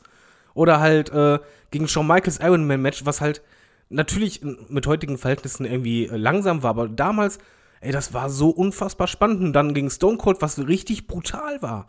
Und auch Spannung ohne Ende. Und das ist halt einfach, das summierst du. Das sind so viele Matches, auch, selbst auch bei Yokozuna. Ich habe mitgefiebert als Kitty. Und das gehört halt für mich bei WrestleMania dazu, äh, dazu, dass halt ein Match nicht nur verdammt gut ist, was er halt immer abgeliefert hat, sondern dann noch zeitgleich dich emotional packt. Also halt eben nicht technisch nur gut, sondern halt wirklich emotional eine Story erzählt. Und alle Matches von ihm, wenn du das mal so Revue passieren lässt bei WrestleMania, haben alle eine Story gehabt. Ja, also selbst, selbst das blöde Match gegen Bob Backlund, was übrigens auch nicht gut war, was aber, Nee. glaube ich, eher an Bob Backlund gelegen hat. Aber trotzdem, klar, die haben, er stand immer, das meine ich ja äh, hier, dass er immer konstant oben mit dabei war, ne? Also zwischen WrestleMania 8 und WrestleMania 13. Also das war immer, er stand immer im Mittelpunkt und äh, hat immer eine große Story gehabt, deswegen, also der gehört da auf jeden Fall hin. Und auch da, ich habe ja gedacht, dass ich ihn vielleicht ein bisschen höher noch postieren würde. Ich habe es dann aber trotzdem sein gelassen. Und dann ist mir übrigens auch aufgefallen, er hat ja noch ein Comeback-Match gehabt, David. Was sagst du dazu? Wo, wo packst du das in deiner Bret Hart-Historie ein? Ich habe es nämlich wieder komplett vergessen. gehabt, Ich, ich, also erstmal ein bisschen, Oder verdrängt. Ich bisschen weiß das Rad zurück, zurückdrehen. Äh, sein Comeback bei War, das war zeitgleich im Übrigen, als dann TNA die erste Live-Show hatte. Das war, ähm, ich hatte Gänsehaut, glaube ich, schon drei Tage vorher. Ich habe mich so gefreut. Ich hatte ihn halt ein paar Wochen vorher bei, bei einer äh, kleinen Indie-Show gesehen und ein Foto mit ihm gemacht, wo ich kreidebleich war. Und dann bei WrestleMania, als er rauskam, ganz ehrlich, als er rauskam, und das gucke ich mir halt immer noch gerne an, das ist für mich dann ein WrestleMania-Moment. Ähm, die Konfrontation auch WrestleMania-Moment. Aber dann war es einfach, ähm, sagen wir, also wie Triple H gegen Seth Rollins letztes Jahr viel zu lang. Und das ist halt etwas, was ich, die, diese Länge, ich glaube halt noch nicht mal, dass er da groß was für konnte. Das hätte man einfach kurz machen müssen. Kurz und bündig, genau, was ich, Stuhl ins Gesicht und äh, Low Blow und dann halt Sharpshooter, Ende. Alle wären happy gewesen. Ich streich das ziemlich aus dem Kopf. Also ich habe es echt, ich habe es genauso. wirklich irgendwie ignoriert. Also wenn ich, ähm, ich weiß, dass es da ist, aber ich denke es nicht negativ dran, sondern ich tue so, als wenn es das nicht gegeben hätte. Ja, das geht mir ganz genauso. Das ist kein Match, an das ich, also das ist ja auch kein Match. Das war ja auch kein Match in dem eigentlichen also ich sag mal so, du kannst es auch eigentlich nicht mit reinrechnen, weil ein Performer muss ja auch körperlich in der Lage sein zu performen. Ja, Das war ja einfach dann nicht möglich. Und das war einfach Ja, dann ein natürlich. Fehler von WWE, dass die dann da plötzlich äh, gefühlt viereinhalb Stunden ansetzen dafür. ja, also das war, das war grauenhaft. Deswegen, das ist auch in meinem, in meiner äh, Gefühlswelt eines Bret Hart ist das auch nicht mit dabei. Also ich fand das auch nicht gut und ähm, das, das war auch eine Art und Weise, wie ich eine Bret Hart nicht sehen wollte in irgendeiner Form. Man hat ja schon Befürchtungen gehabt, aber es war ja dann auch wirklich eigentlich einfach noch schlimmer als befürchtet. Und ähm, nein, das gehört nicht dazu, sondern wenn dann halt eben die legendären Matches, die ein Bret Hart zwischen äh, WrestleMania äh, 13 und WrestleMania, keine Ahnung, 7, 8 äh, abgeliefert hat. Ähm, das sind die Matches, die muss man sich anschauen und gerade auch die großen Matches mit Steve Austin, mit Shawn Michaels, mit Roddy Piper. Auch gerade, wie gesagt, Roddy Piper, dieser Kampf ist. Ich kann mich auch noch daran erinnern, dass, dass WrestleMania 8 lief ja damals live auf Tele 5 und ich kann mich daran erinnern, wo ich das gesehen habe. Und ich war Fan von beiden und ich war komplett gespalten. Also mein Herz war komplett auf beiden Seiten irgendwie und als dann Roddy Piper mit dem mit der Ringglocke fast zuschlagen wollte und so, ich fand das war ein ganz fantastisches Drama. Also eh WrestleMania 8 geiler geiler Event. Ja, WrestleMania 8 passt auch zum nächsten Mann eigentlich. Der stand dann nämlich im Main Event. Ähm, den nächsten Menschen, den ich hier in der Liste habe. Und damit auf Platz 4 ist ein gewisser Hulk Hogan. So. Und zwar ähm, einfach für mich aus dem Grund, ich weiß, dass Hulk Hogan ganz, ganz oft in der Kritik gestanden hat und das auch ganz, ganz oft sein Ego durchgesetzt hat. Aber Hulk Hogan ist immer noch mitverantwortlich für das Match, weshalb ich Wrestling-Fan geworden bin. Und das ist das Match von WrestleMania 6 gegen Ultimate Warrior natürlich. Ist bei dir, glaube ich, nicht anders. Ne?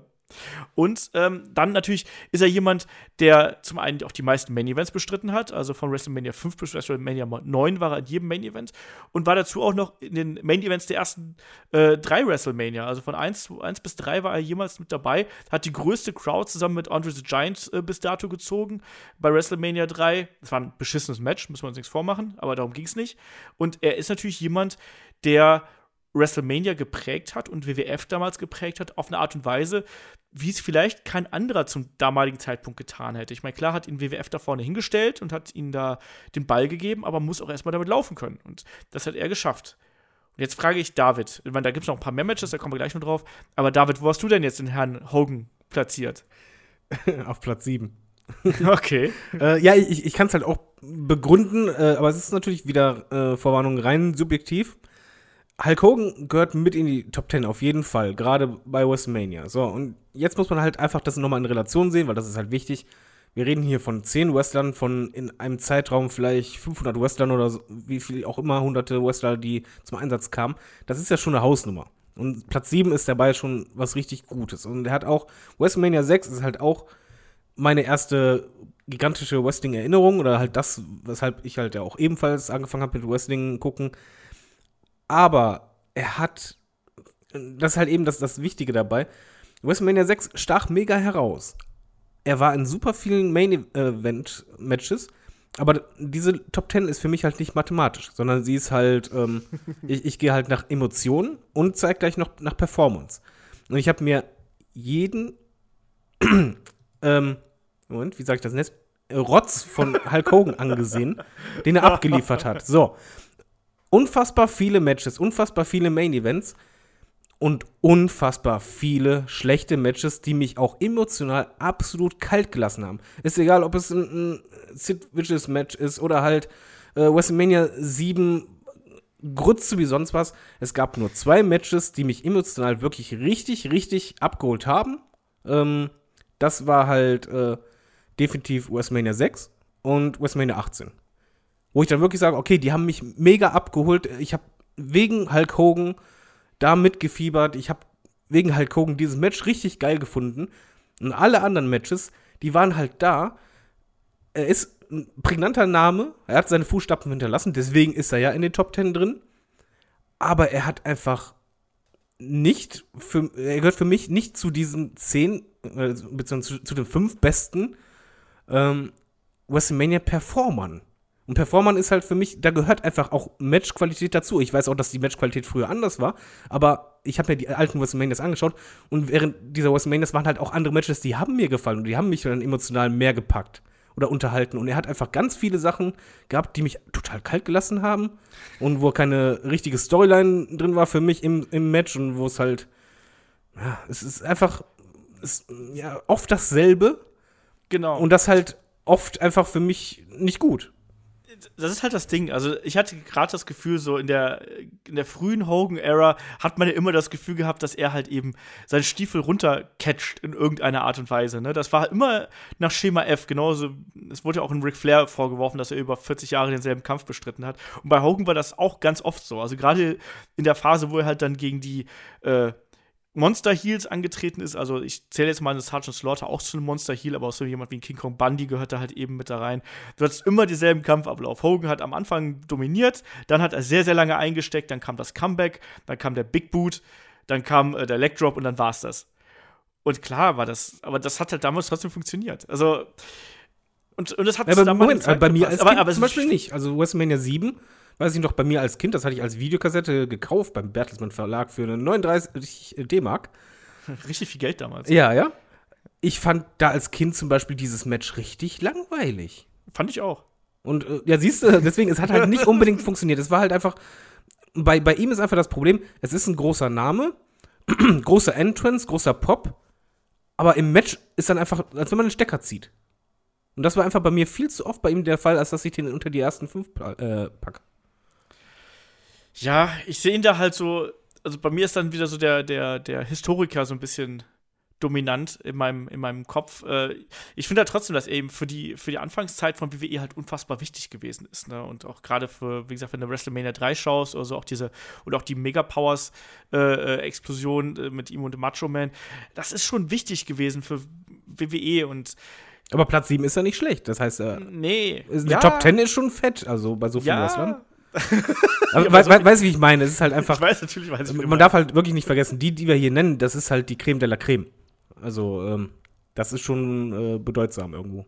Ja, absolut. Also, deswegen. Also, und natürlich, du begründest es ja auch einfach aus, aus emotionaler Sicht und von daher kann ich damit ja auch leben. Also, ist ja auch nicht so, ich bin ja nicht mit Herrn Hogan verheiratet in irgendeiner Art und Weise. Na, aber Ach nein? Nicht. Nein, leider nicht. hätte ich wahrscheinlich, hätte ich wahrscheinlich mehr Geld auf dem Konto, schätze ich mal. Oder mehr Schulden als Ich dachte, der wäre pleite. Ich dachte, er hätte wieder. Ja, die haben doch den Gorka ver verklagt. Ich habe gedacht, er hätte da irgendwie zig Millionen bekommen für das Sexvideo. Ach, erst den Löres reinstecken, dann abkassieren, na super. Genau, so läuft das. Wir machen was falsch. Ja, ich glaube auch.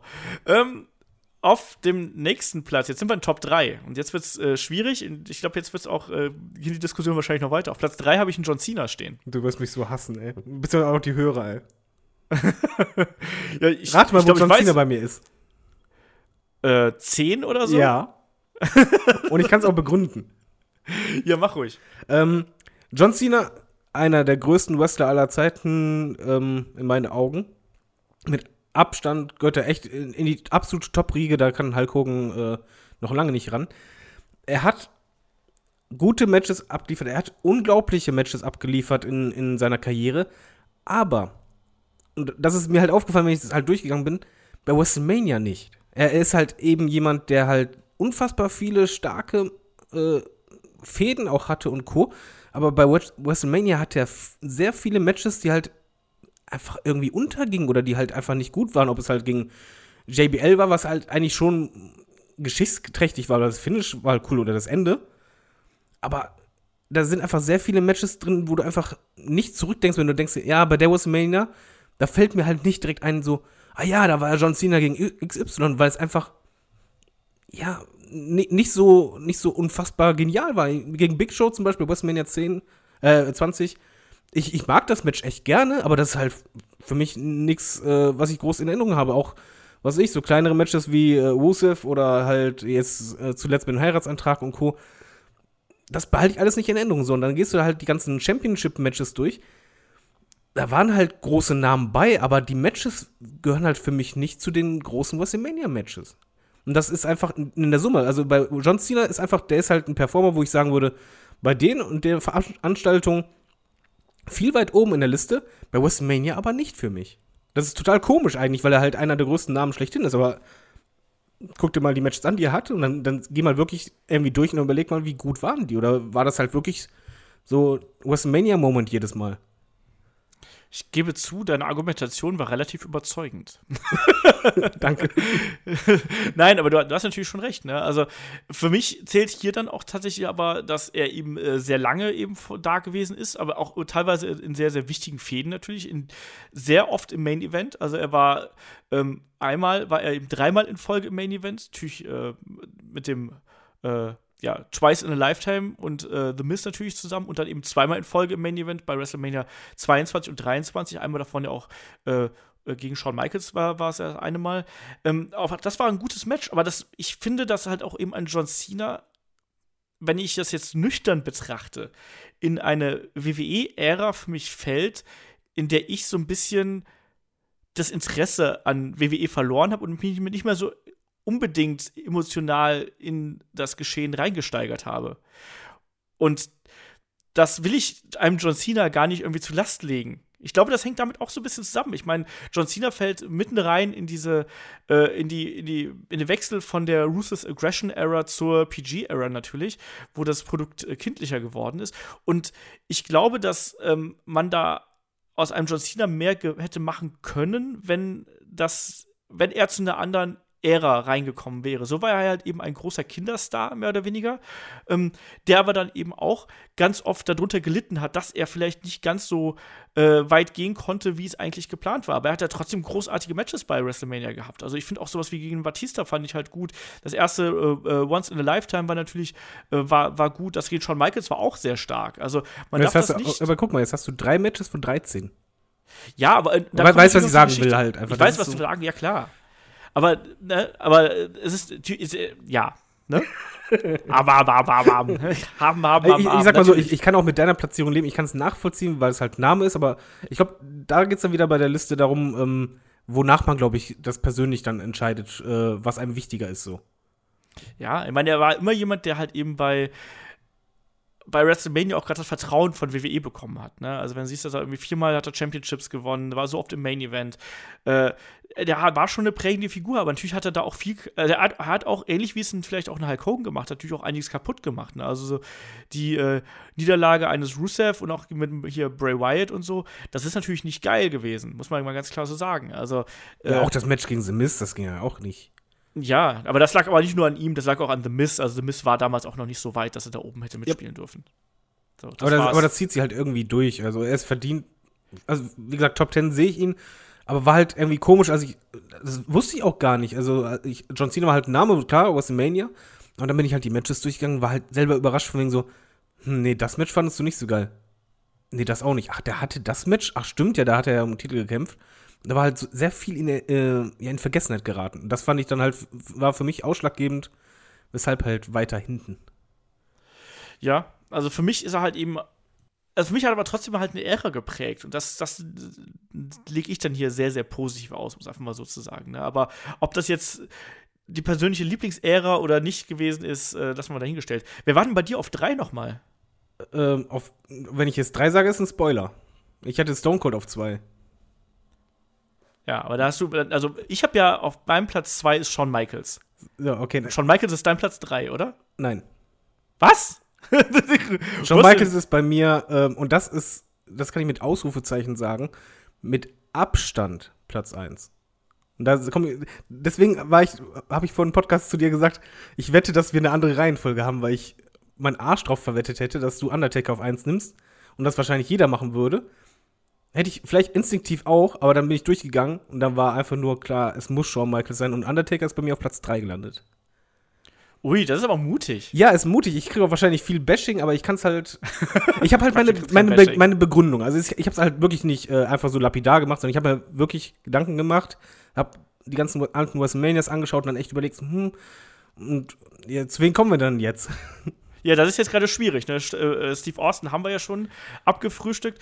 Ähm, dann machen wir einfach mal, pass auf, dann springen wir jetzt zu meiner Nummer 1. Dann machen wir erstmal, wenn wir hier Nummer 1 gegen Nummer 3. Also, mhm. warum ist der Undertaker denn bei dir auf Platz 3 und bei mir auf Platz 1? Weil das ist natürlich schon ein gewisser Unterschied, sage ich jetzt einfach mal so. Also, genau.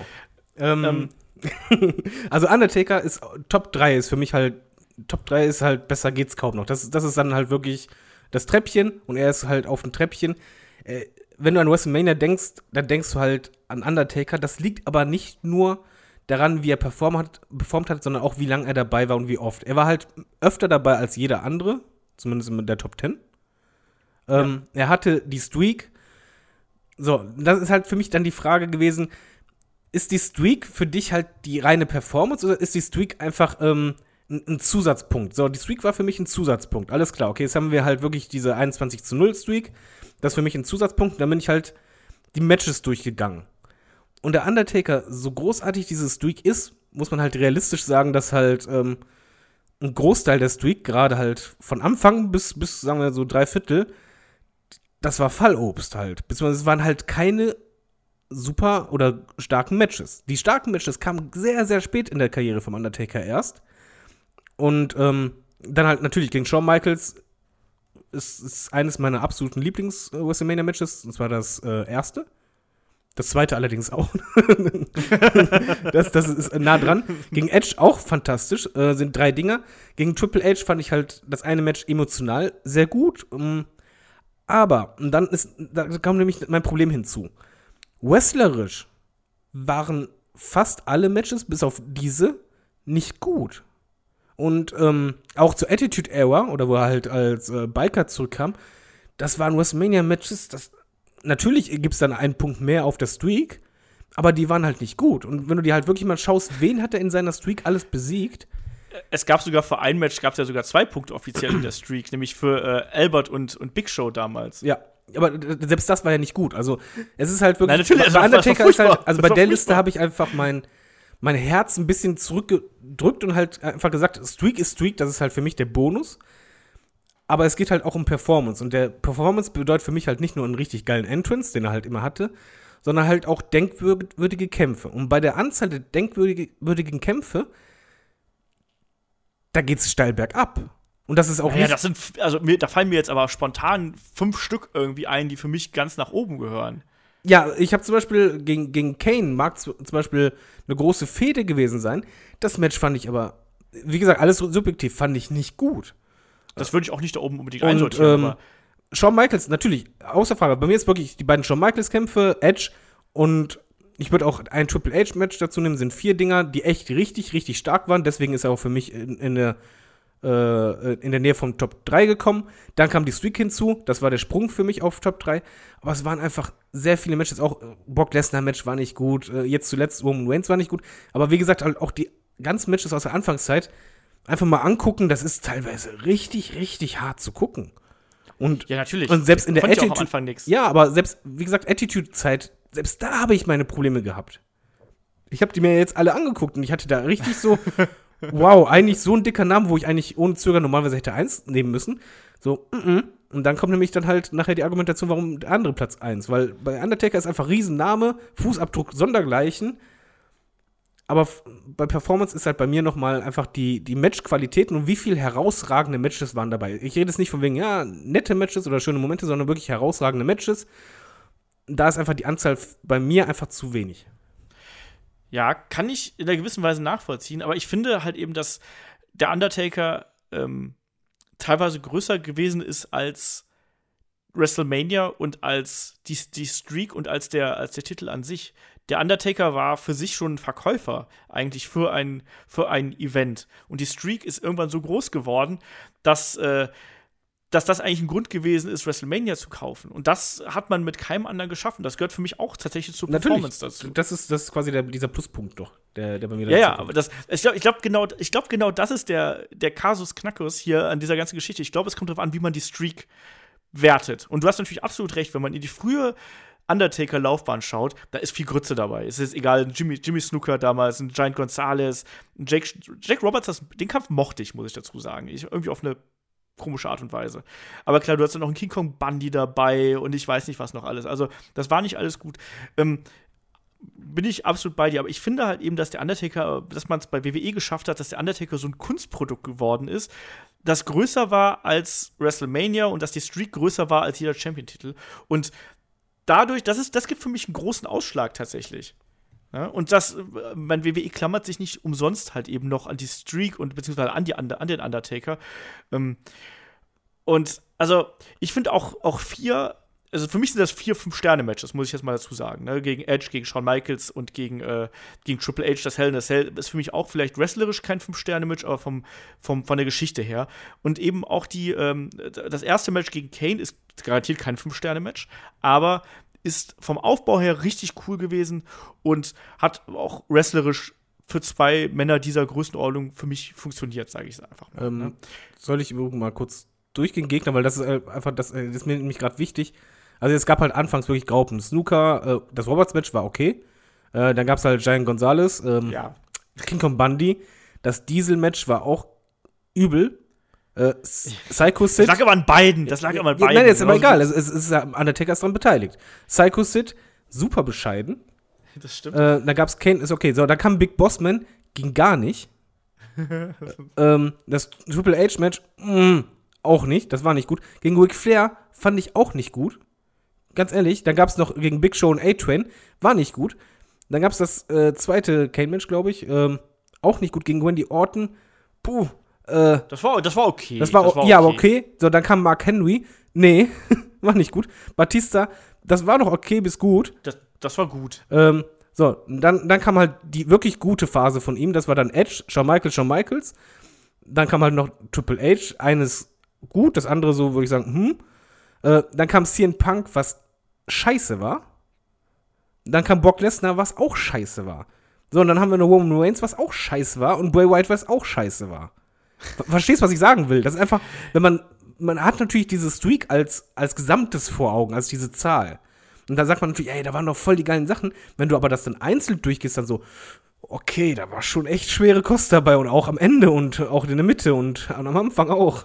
Natürlich war das, war das beim Undertaker äh, nie alles so Gold, was glänzt. Also das, das, das, da muss man sich, glaube ich, auch keine äh, Illusionen machen. Aber das ist ja genau das, was diese Streak halt eben auszeichnet. Und der Undertaker, mal ehrlich, also der hat, der war nie, also der hat ja immer nur an bestimmten, mit bestimmten Gegnern einfach diese Fünf-Sterne-Matches abgeliefert, aber war halt eben dann in der Lage, die, die großen Matches dann doch zu ziehen.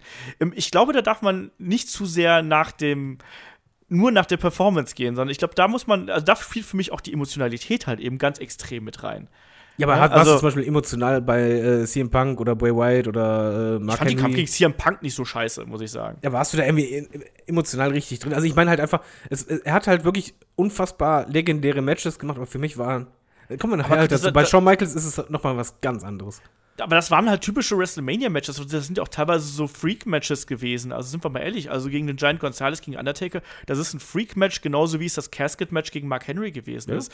Und auch das gehört halt eben irgendwie zur, zur WrestleMania-Card dazu und hat halt eben dann auch noch mal den Charakter eines Undertaker so ein bisschen untermauert. Ja, Moment, also, der ist ja bei mir Platz 3, das ist ja ein sehr guter Platz. Nee, klar, also- das ist ja wichtig. Also wir sehen den beide als on the top ganz oben mit dabei. Ja. Ne? Also, ich, ich glaube, es kommt halt wirklich drauf an, äh, welcher, welche Bedeutung man dieser Streak beimisst. Ob man dir jetzt einfach nur, wie du wie es gemacht hast, ob man dir einen Punkt gibt oder ob man die quasi noch mal eine Stufe höher hebt, so wie ich das mache. Ähm, und ich sehe halt, ich weiß, dass das, ich meine, ich habe die Matches auch alle gesehen. Ich weiß, dass auch viel Größe dabei war und ich war auch nicht immer der allergrößte Undertaker-Fan. Aber ich finde eben, dass er das Bild von WrestleMania extrem geprägt hat. Ja, er hat vor allem Also das- irgendwann ja diese Zeit, wo er immer abgeliefert hat. Also diese äh, drei, vier Jahre, wo, es dann, wo du wirklich einfach dachtest, okay, er ist eigentlich WrestleMania. Ja, ja, eben. Also das Und- war ja wirklich das- dabei. Ja, eben. Und das, finde ich, haben halt auch ganz, ganz wenige geschafft. Ich weiß, wir kommen jetzt gleich auf Shawn Michaels natürlich zu sprechen. Ähm, und äh, Shawn Michaels hat es auch geschafft, aber ich finde nicht ganz so krass. Ich finde, Shawn Michaels war nicht so ein Verkäufer, wie das ein Undertaker für WrestleMania war. Lass uns dann doch vielleicht mal zu Shawn Michaels kommen, weil ich glaube, das ist ja ganz im Ernst. Ich habe überlegt, ob ich die beiden zusammen auf eins setze. Das war meine Idee, weil ich konnte mich auch total schwer entscheiden und habe letztlich den Undertaker noch auf eins gesetzt. Und das ist, glaube ich, auch hier die, die, die Königsfrage eigentlich. Wer, wer ist da? Ne? Also, Shawn Michaels ist natürlich, ähm, was so die Matchqualität angeht, unangefochten der größte Star, den wir hier im Aufgebot haben. Ich glaube, da müssen wir gar nicht großartig rumdiskutieren. Ähm, er, stand, er stand fünfmal im Main Event, WrestleMania 12, 14, 20, 23, 26. Ähm, der hat ganz viele erste Matches bestritten. Ich erinnere an das Fünf-Sterne-Leiter-Match gegen Razor, ich erinnere an das Ironman-Match. Ähm, hat auch noch große Matches in der, in der Midcard bestritten gegen den Kurt Angle, gegen den Jericho, gegen einen Ric Flair ähm, und natürlich die Undertaker-Matches, die haben wir da doch schon angesprochen gehabt. Also, matchtechnisch kann Shawn Michaels niemand an den Karren pinkeln. Deswegen kann ich vollkommen verstehen, dass man den auf eins packt. So, und jetzt darfst, darfst du noch mal äh, den Shawn Michaels Rundumschlag ausholen. Es, ich glaube, es kommt halt drauf an. Ich finde halt trotzdem, dass Shawn Michaels rein vom Charakter, also von der, wie soll man sagen, von der Außendarstellung her eine WrestleMania nicht so extrem geprägt hat, wie es ein Undertaker getan hat. Äh, ja, ist, ist echt Geschmackssache. Für mich ist Shawn Michaels, ähm, er nennt sich Mr. WrestleMania und für mich ist er WrestleMania und das ist halt selten, dass jemand sich einen Spitznamen wirklich verdient und hier mit viereinhalb Ausrufezeichen, äh, eine Kirsche mit Sahne obendrauf, weil er hat halt nicht nur, das ist mal wichtig, er hat halt nicht nur performt, also er hat halt unfassbar viele gute Matches gehabt. Also wirklich gute Matches. Er hat äh, zu Zeiten der Walkers hatte er einfach richtig gute Tag Team Matches abgeliefert. Dann hat er einfach als Einzelwrestler, äh, wo es um den IC-Belt ging, richtig, also für mich halt coole Matches abgeliefert. Selbst bei WrestleMania 9 fand ich halt sein Match also ich habe damals als Kind, ich habe mich voll auf dieses Match gefreut. Ich fand das voll gut. Naja. Ja, Moment, als Kind sage ich ja extra. Also das Ja, ist ja. ja nicht aus heutiger Sicht, wobei ich, Ich mir letztes Mal angeschaut habe. Ich, ich fand es immer noch okay. Ähm, er hat dann aber angefangen, nicht nur halt gute Matches abzuliefern, sondern halt WrestleMania Moments. Und zwar einen nach dem anderen. Und zwar richtig starke Sachen. Ähm, das Leitermatch gegen Razor war bombastisch. Also das hat damals alles weggebombt bis zum geht nicht mehr. Da gab es nur noch einen Krater. Ähm, das Iron Man Match gegen Bret Hart ich fand's fantastisch. Ich fand auch, das war ein riesiger WrestleMania-Moment. Das kann man heute vielleicht gar nicht mehr nachvollziehen, aber dieser Aufbau damals mit der Storyline von wegen, ja, äh, der Junge, der immer davon geträumt hat, das hatte auf die Leute so eine Wirkung. Ich habe, obwohl ich Bret Hart-Fan bin, ich habe da echt Pippi in den Augen gehabt als Kind, als der dann seinen Titel in den Armen hielt und dann echt äh, den so fest an sich gedrückt hat. War für mich WrestleMania-Moment. Und dann hat er halt was geschafft, was halt ganz viele in der Card halt ähm, nicht unbedingt hatten. Die, wir hatten in der Card ganz viele Leute, die ganz große Namen hatten und ganz oft im Main Event standen. Das hat er halt eben nicht und trotzdem hat er, also er stand auch auf dem Main Event, aber er hatte ganz oft auch Mid-Card-Matches und die haben eiskalt die Show gestohlen. Und äh, ob es halt gegen Kurt Angle ist oder Chris Jericho, wo auch wieder WrestleMania-Moment war, allein schon das, das, das Finish am Ende, mega. Er hat es geschafft, aus einem alternden, nee, nicht alternden, aus einem alten Ric Flair ein Match rauszuholen, wo er es nicht nur schaffte, dass das ein gutes Match war, sondern auch noch, obwohl du halt wusstest, jeder Wrestling-Fan war klar, das ist das Ende. Und trotzdem hat er es geschafft, dass, dass meine Frau und ich dann irgendwann nur noch uns angepackt haben, von wegen so, oh mein Gott, die werden doch nicht, ja, vielleicht ja doch. Und dieses vielleicht ja doch, das gehört für mich halt auch dazu, dass halt jemand schafft, so ein unfassbar starkes Match mit jemandem rauszuholen, der eigentlich gar nicht mehr in der Lage ist dazu. Er hat nur Shops gemacht. Ric Flair hat echt nur ein, zwei Moves gehabt und trotzdem war das Match unfassbar unterhaltsam, trotz der Länge. Es war WrestleMania-Feeling pur. Das zieht sich dann weiter. Dann kommen die Undertaker-Matches. Er hat mal eben ganz trocken zwei der unfassbar geilsten Matches schlechthin rausgehauen. Abgedankt Mit dem Undertaker. mit dem Undertaker, abgedankt mit, mit seinem Abschied und da auch selbst bei den Entrances unfassbar geil. Ähm, und das zieht sich halt durch, äh, genauso wie WrestleMania 14. Auch mega WrestleMania-Moment für mich und auch geiles Match. Und bei ihm ist einfach ist so, die Summe an WrestleMania-Moments ist halt echt groß. Du denkst vielleicht bei WrestleMania zuerst an Undertaker, aber wenn du es halt einfach nüchtern betrachtest und überlegst, so, ah, das Match, oh, da musst du grinsen, das Match, da musst du auch grinsen, dann das, oh ja, das war auch richtig geil. Und das sind so viele Matches, die halt nicht nur fantastisch waren, sondern zeitgleich dann halt auch noch WrestleMania-Moments ohne Ende in verschiedenen Arten. Ob es halt Iron Man-Match ist, Leiter, ob es Underdog als, als jemanden, wo du einfach denkst, so nein, er beendet gerade einen Streak als jemand, der selber ab, äh, aufhört und dann für wieder einen WrestleMania-Moment sorgt, indem er halt kniet und dann sagt von mir, jetzt gib ihn mir. Oder I love you zu Ric Flair. Überleg mal einfach, wie viele Momente das waren. Natürlich, wenn du denkst, WrestleMania, Undertaker, aber er hatte sehr, sehr viele Momente und auch WrestleMania Absolut. 14 und Co.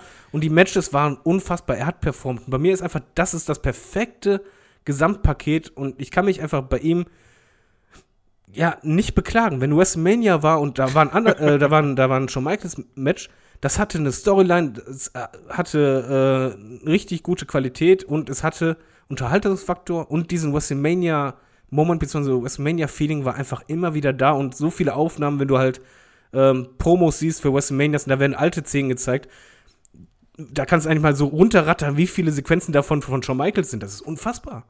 Und das unterschätzt man eigentlich, wenn man halt nur das äh, versucht auf die Schnelle zu beantworten. Aber auf die Schnelle hätte ich Undertaker gesagt, aber im Detail Shawn Michaels und das sogar absolut unangefochten.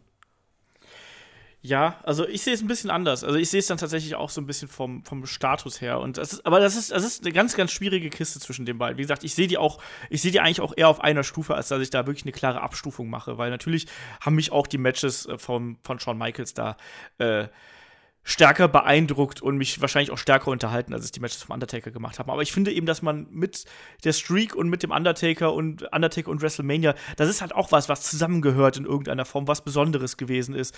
Äh, ich war, kann mich noch an, an WrestleMania 20 erinnern, auch als ich da äh, im Madison Square Garden gesessen habe, wo auf einmal die Lichter ausgingen, wo es kalt in der Halle geworden ist und so. Da, ich verbinde da genauso starke Erinnerungen dran, ähm, wie an, an die Matches mit Shawn Michaels. Aber klar, vom, vom von der reinen Wrestling Kunst und von der Wrestling-Performance her ist wahrscheinlich ein Shawn Michaels, obwohl natürlich auch weniger Matches bestritten hat, das muss man natürlich auch sagen. Ne? Also, das waren nicht so viele wie beim Undertaker. Vielleicht hätte Shawn Michaels auch irgendwann mal gegen Giant Gonzalez gekämpft oder so. Ähm, man weiß es nicht. Ähm, ja, ne, aber es ist, es ist trotzdem so. Also die beiden gehören auf jeden Fall da, da ganz oben hin und. Ich glaube, äh, was man sagen kann, auf jeden Fall, zum Beispiel der, das ist dieser Kontrast zu Triple H zum Beispiel. Triple H ja, kam WrestleMania und dann so, ja, mega Gegner, aber nicht abgeliefert. Und dann John Michaels, WrestleMania und es ist egal gewesen, welcher Gegner, die Dinger waren gut. Und er hat absolut abgeliefert und auch, ja, wie gesagt, ich habe einfach beim, beim Durchsehen, ich habe so viele Momente vor Augen, allein schon ey, sorry, bei dem I Love You, ich habe echt eine Träne in den Augen gehabt. Absolut, ja klar. Und äh, genauso wie dieses unfassbare Finish beim, beim Undertaker am Ende, beim letzten Match von ihm. Wo einfach dann dieses Festhalten, dann der Blick oder beim Iron Man Match, beim Titelgewinn, das Festhalten oder bei Razor Ramon, wo er von der Leiter springt. Da sind so viele Kamerawinkel, die ich einfach im Kopf habe oder gegen Mike Tyson, wo der den Kinnhaken noch abkassiert und Co. Das sind halt auch noch diese Momente. Shawn Michaels wäre halt nicht einer, wo ich jetzt sag, wegen ihm würde ich jetzt, äh, oder wegen ihm wurden jetzt alle Tickets verkauft. Also ich hätte schon gekauft, aber äh, da ist Undertaker nochmal ein anderer Name, aber die Frage ist halt bei mir gewesen, ja. ist es der Undertaker wegen der Streak oder ist es der Undertaker wegen dem Undertaker? Und ich glaube halt einfach, da war halt er der Streak, bei Shawn Michaels würde ich halt einfach kaufen, weil Shawn Michaels es einfach so viele geile Momente gab. Ja, also das ist auch unbestritten. Aber ich glaube, das ist auch genau das Schöne, wenn man sich so die WrestleMania-Historie anschaut, oder? Ich meine, wir haben jetzt äh, die wichtigsten Persönlichkeiten, glaube ich, so ein bisschen aufgezählt. Und da sind einfach so viele tolle Momente, äh, die uns WWE und die uns das Wrestling hier geschenkt haben. Ne? Also es ist ganz egal, ob das jetzt vom Shawn Michaels oder vom Undertaker gewesen ist. Äh, ich finde, wenn man da mal drüber nachdenkt und einfach auch mal so diese Matches noch mal so ein bisschen Revue passieren lässt, da kriegt man einfach auch noch mal ein bisschen mehr Bock. Und ich finde, das, äh, man vergisst das immer so ein bisschen. Also gerade, äh, weil man ja jetzt auch so ein bisschen, man, man, ist ja ein bisschen älter, man ist ja ein bisschen ja, Wir sind vor allen Dingen zu kritisch. Ja, ja, genau. Das merkst du immer, wenn, wenn du, ähm, ich habe ja damals auch den Fehler gemacht, zum Beispiel vor WrestleManias immer die, die ganzen News-Sheets zu lesen und so. Und dann irgendwann mal gesagt, nee, jetzt nicht mehr. Jetzt lass mich auch gar nicht mehr spoilern, auch Wochen vorher schon aufgehört. Und das ist ein Riesenunterschied, wie man WrestleMania sieht. Wenn man WrestleMania quasi nur als Fan sieht, und das wahrnimmt, dann kann WrestleMania etwas unfassbar Besonderes sein und gibt einem so viele Momente, äh, die man sich halt nur selber kaputt machen kann. Oder die man selber gar nicht merkt, wenn man halt einfach das zu kritisch sieht oder zu analytisch. Genau. Oder wenn man sich auch nicht da reinfallen lässt. Das ist ja auch immer was. Du musst dich ja wirklich da auch entspannen und du musst da Freude dran haben. Und das gehört ja alles mit dazu. Und WrestleMania kann das halt eben. Wrestling kann das immer, aber gerade sowas wie WrestleMania kann es dann eben noch mal besonders, weil da der Rahmen noch mal ganz anders ist. Ähm, und deswegen, also ich, ich freue mich drauf. Ich finde das ja auch schön, dass wir jetzt einfach hier noch mal so diskutieren können, weil letztlich wir diskutieren doch alle gerne über Wrestling. Und das war jetzt ja auf einer, auf einer emotional sachlichen Art und Weise, wie wir das jetzt hier gemacht haben. Und letztlich hat ja jeder seine, seine eigene Definition und solche Sachen. Also schreibt uns da gerne, was ihr drüber denkt. Wer ist da bei euch auf Nummer 1? Ist es Shawn Michaels? Ist es der Undertaker? Ist es Hulk Hogan? Ist ja, eure Nummer 10 möchte ich gerne sehen. Das ist total interessant. ja, weil es halt wirklich, du merkst ja bei uns, wir haben ja eigentlich eine relativ ähnliche Sicht. Und dennoch entscheiden manchmal Nuancen, Nuancen einfach. Ja, also Shawn Michaels und Undertaker ist für mich ich hätte, ich hätte beide auf eins gesetzt eigentlich, aber deswegen. Aber sollten wir eine gute Diskussion, ist doch auch was Feines. So, apropos Diskussion, ihr habt uns wieder Fragen eingeschickt. Ähm, Fragen schickt ihr an fragen.headlock.de, ansonsten Facebook, Twitter, Instagram, äh, wo auch immer ihr das tun möchtet. Ich habe eine Frage komplett übersehen in den letzten Wochen. Ähm, das war nämlich die Frage, wie fandet ihr Ultimate Deletion? Das hat unter anderem der gute Nelson gefragt. Also der gute, große Compound Brawl zwischen äh, Matt Hardy, Woken Matt Hardy und Bray Wyatt, der jetzt zuletzt äh, bei Raw lief. Äh, David, wie hat dir das gefallen? Ähm. ich ich fand es halt unfassbar coolen Trash, aber ich fand das damals bei TNN noch geiler.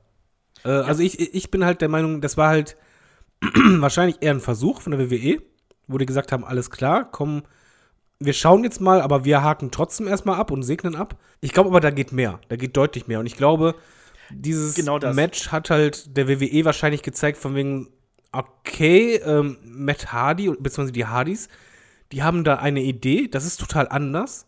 Ähm, das ist eigentlich total gegen dem, was wir versuchen zu machen. Aber es funktioniert anscheinend. Und was du halt sehen kannst, dass es funktioniert, das fand ich halt am schönsten und beeindruckendsten Werten, dass er damals, wann war das bei TNA, keine Ahnung, vor ein, zwei Jahren, ja. ähm, hatten wir das ja angesprochen, haben wir gesagt, ja, könnte man sowas bei WWE machen. Da haben wir halt gesagt, so, hm, schwierig, keine Ahnung, wie das Publikum reagiert. Und das Geile ist halt, ich habe mir das halt auf YouTube nochmal angeschaut und auf YouTube gibt es verschiedene Varianten davon. Und in den Kommentaren, äh, die feiern das ab.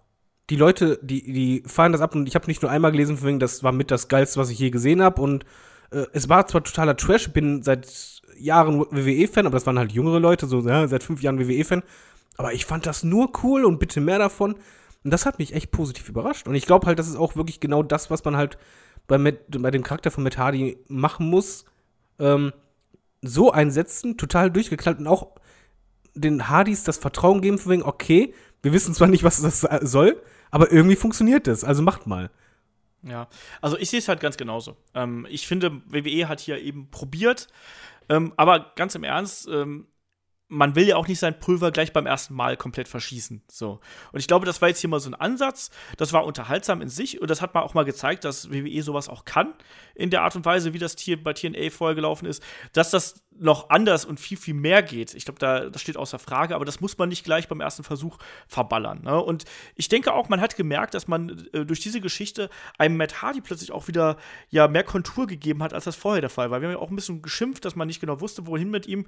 Ähm, ich glaube, man hat hier einen, einen, guten ersten Schritt getan, um die, diese Figur des Woken Matt Hardy dem Zuschauer näher zu bringen. Und man hat natürlich auch äh, sich alle Türen offen gelassen äh, für Bray Wyatt. Ne? Auch da mal sehen, was passiert mit äh, dem Lake of Incarnation, Reincarnation, ähm, als was dann an Bray Wyatt wiederkommt. Äh, also es wird hier gemunkelt, dass er auch neu verpackt werden soll. Und bei Jeff Hardy vielleicht auch, ne? Ja, Weil er taucht ja auch auf, also. Er tauchte auch auf, genau. Er taucht ja auch auf als Brother Nero. Also das lässt genug Spielraum. Und deswegen, das ist eigentlich das Interessante an der Sache. Also ich würde es einfach mal als Teil 1 ansehen. Aber ich fand es auch nicht so, nicht so geil abgedreht wie die TNA-Sachen. Aber ich glaube, das wollte man auch noch gar nicht, weil, wenn man ehrlich, wenn man das hätte gewollt hätte, hätte man es machen können, aber ne, man muss ja auch langfristig denken. Das ist ja auch ein Teil äh, eines, eines Unternehmens. Aber ne? erstmal positiv, dass WWE überhaupt da halt offen ist und halt sagt, okay, ja, wir haben den Charakter, also gehen wir jetzt mal andere Wege als sonst. Und das, das finde ich halt schön, weil man kann halt nur so rausfinden, ob man was Neues machen kann oder nicht. Genau.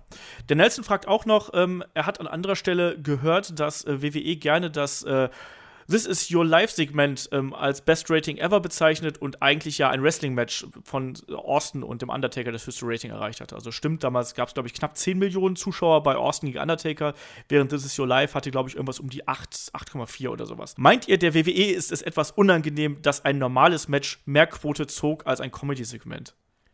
Ganz im Ernst, warum soll das denn unangenehm sein? Also, ich glaube, man hebt dieses This is Your Life einfach nur deswegen hervor, weil das extrem ungewöhnlich gewesen ist äh, in der Art und Weise, wie es aufbereitet worden ist, weil es ähm, sehr, sehr lang gewesen ist und weil du eben äh, auch gemerkt hast, dass Leute offensichtlich einander angerufen haben, ähm, damit äh, diese Quote zustande kommt, weil eigentlich diese, dieser Quotensprung war halt enorm und Austin gegen Undertaker als höchstes Rating ähm, ich glaube, das würde man mehr verkaufen, wenn ähm, Austin und der Undertaker vielleicht in irgendeiner Form noch mal was miteinander zu tun gehabt hätten, in irgendeiner Form. Aber natürlich ist, ein, ist es schwierig, ein Match irgendwie zu verkaufen, wenn die beiden Leute nicht da sind. Weißt du, was ich meine damit? War, war es denn das höchste Waiting oder war es nur die höchste Zuschauerzahl? Weil Waiting und Zuschauerzahl ist ein Unterschied.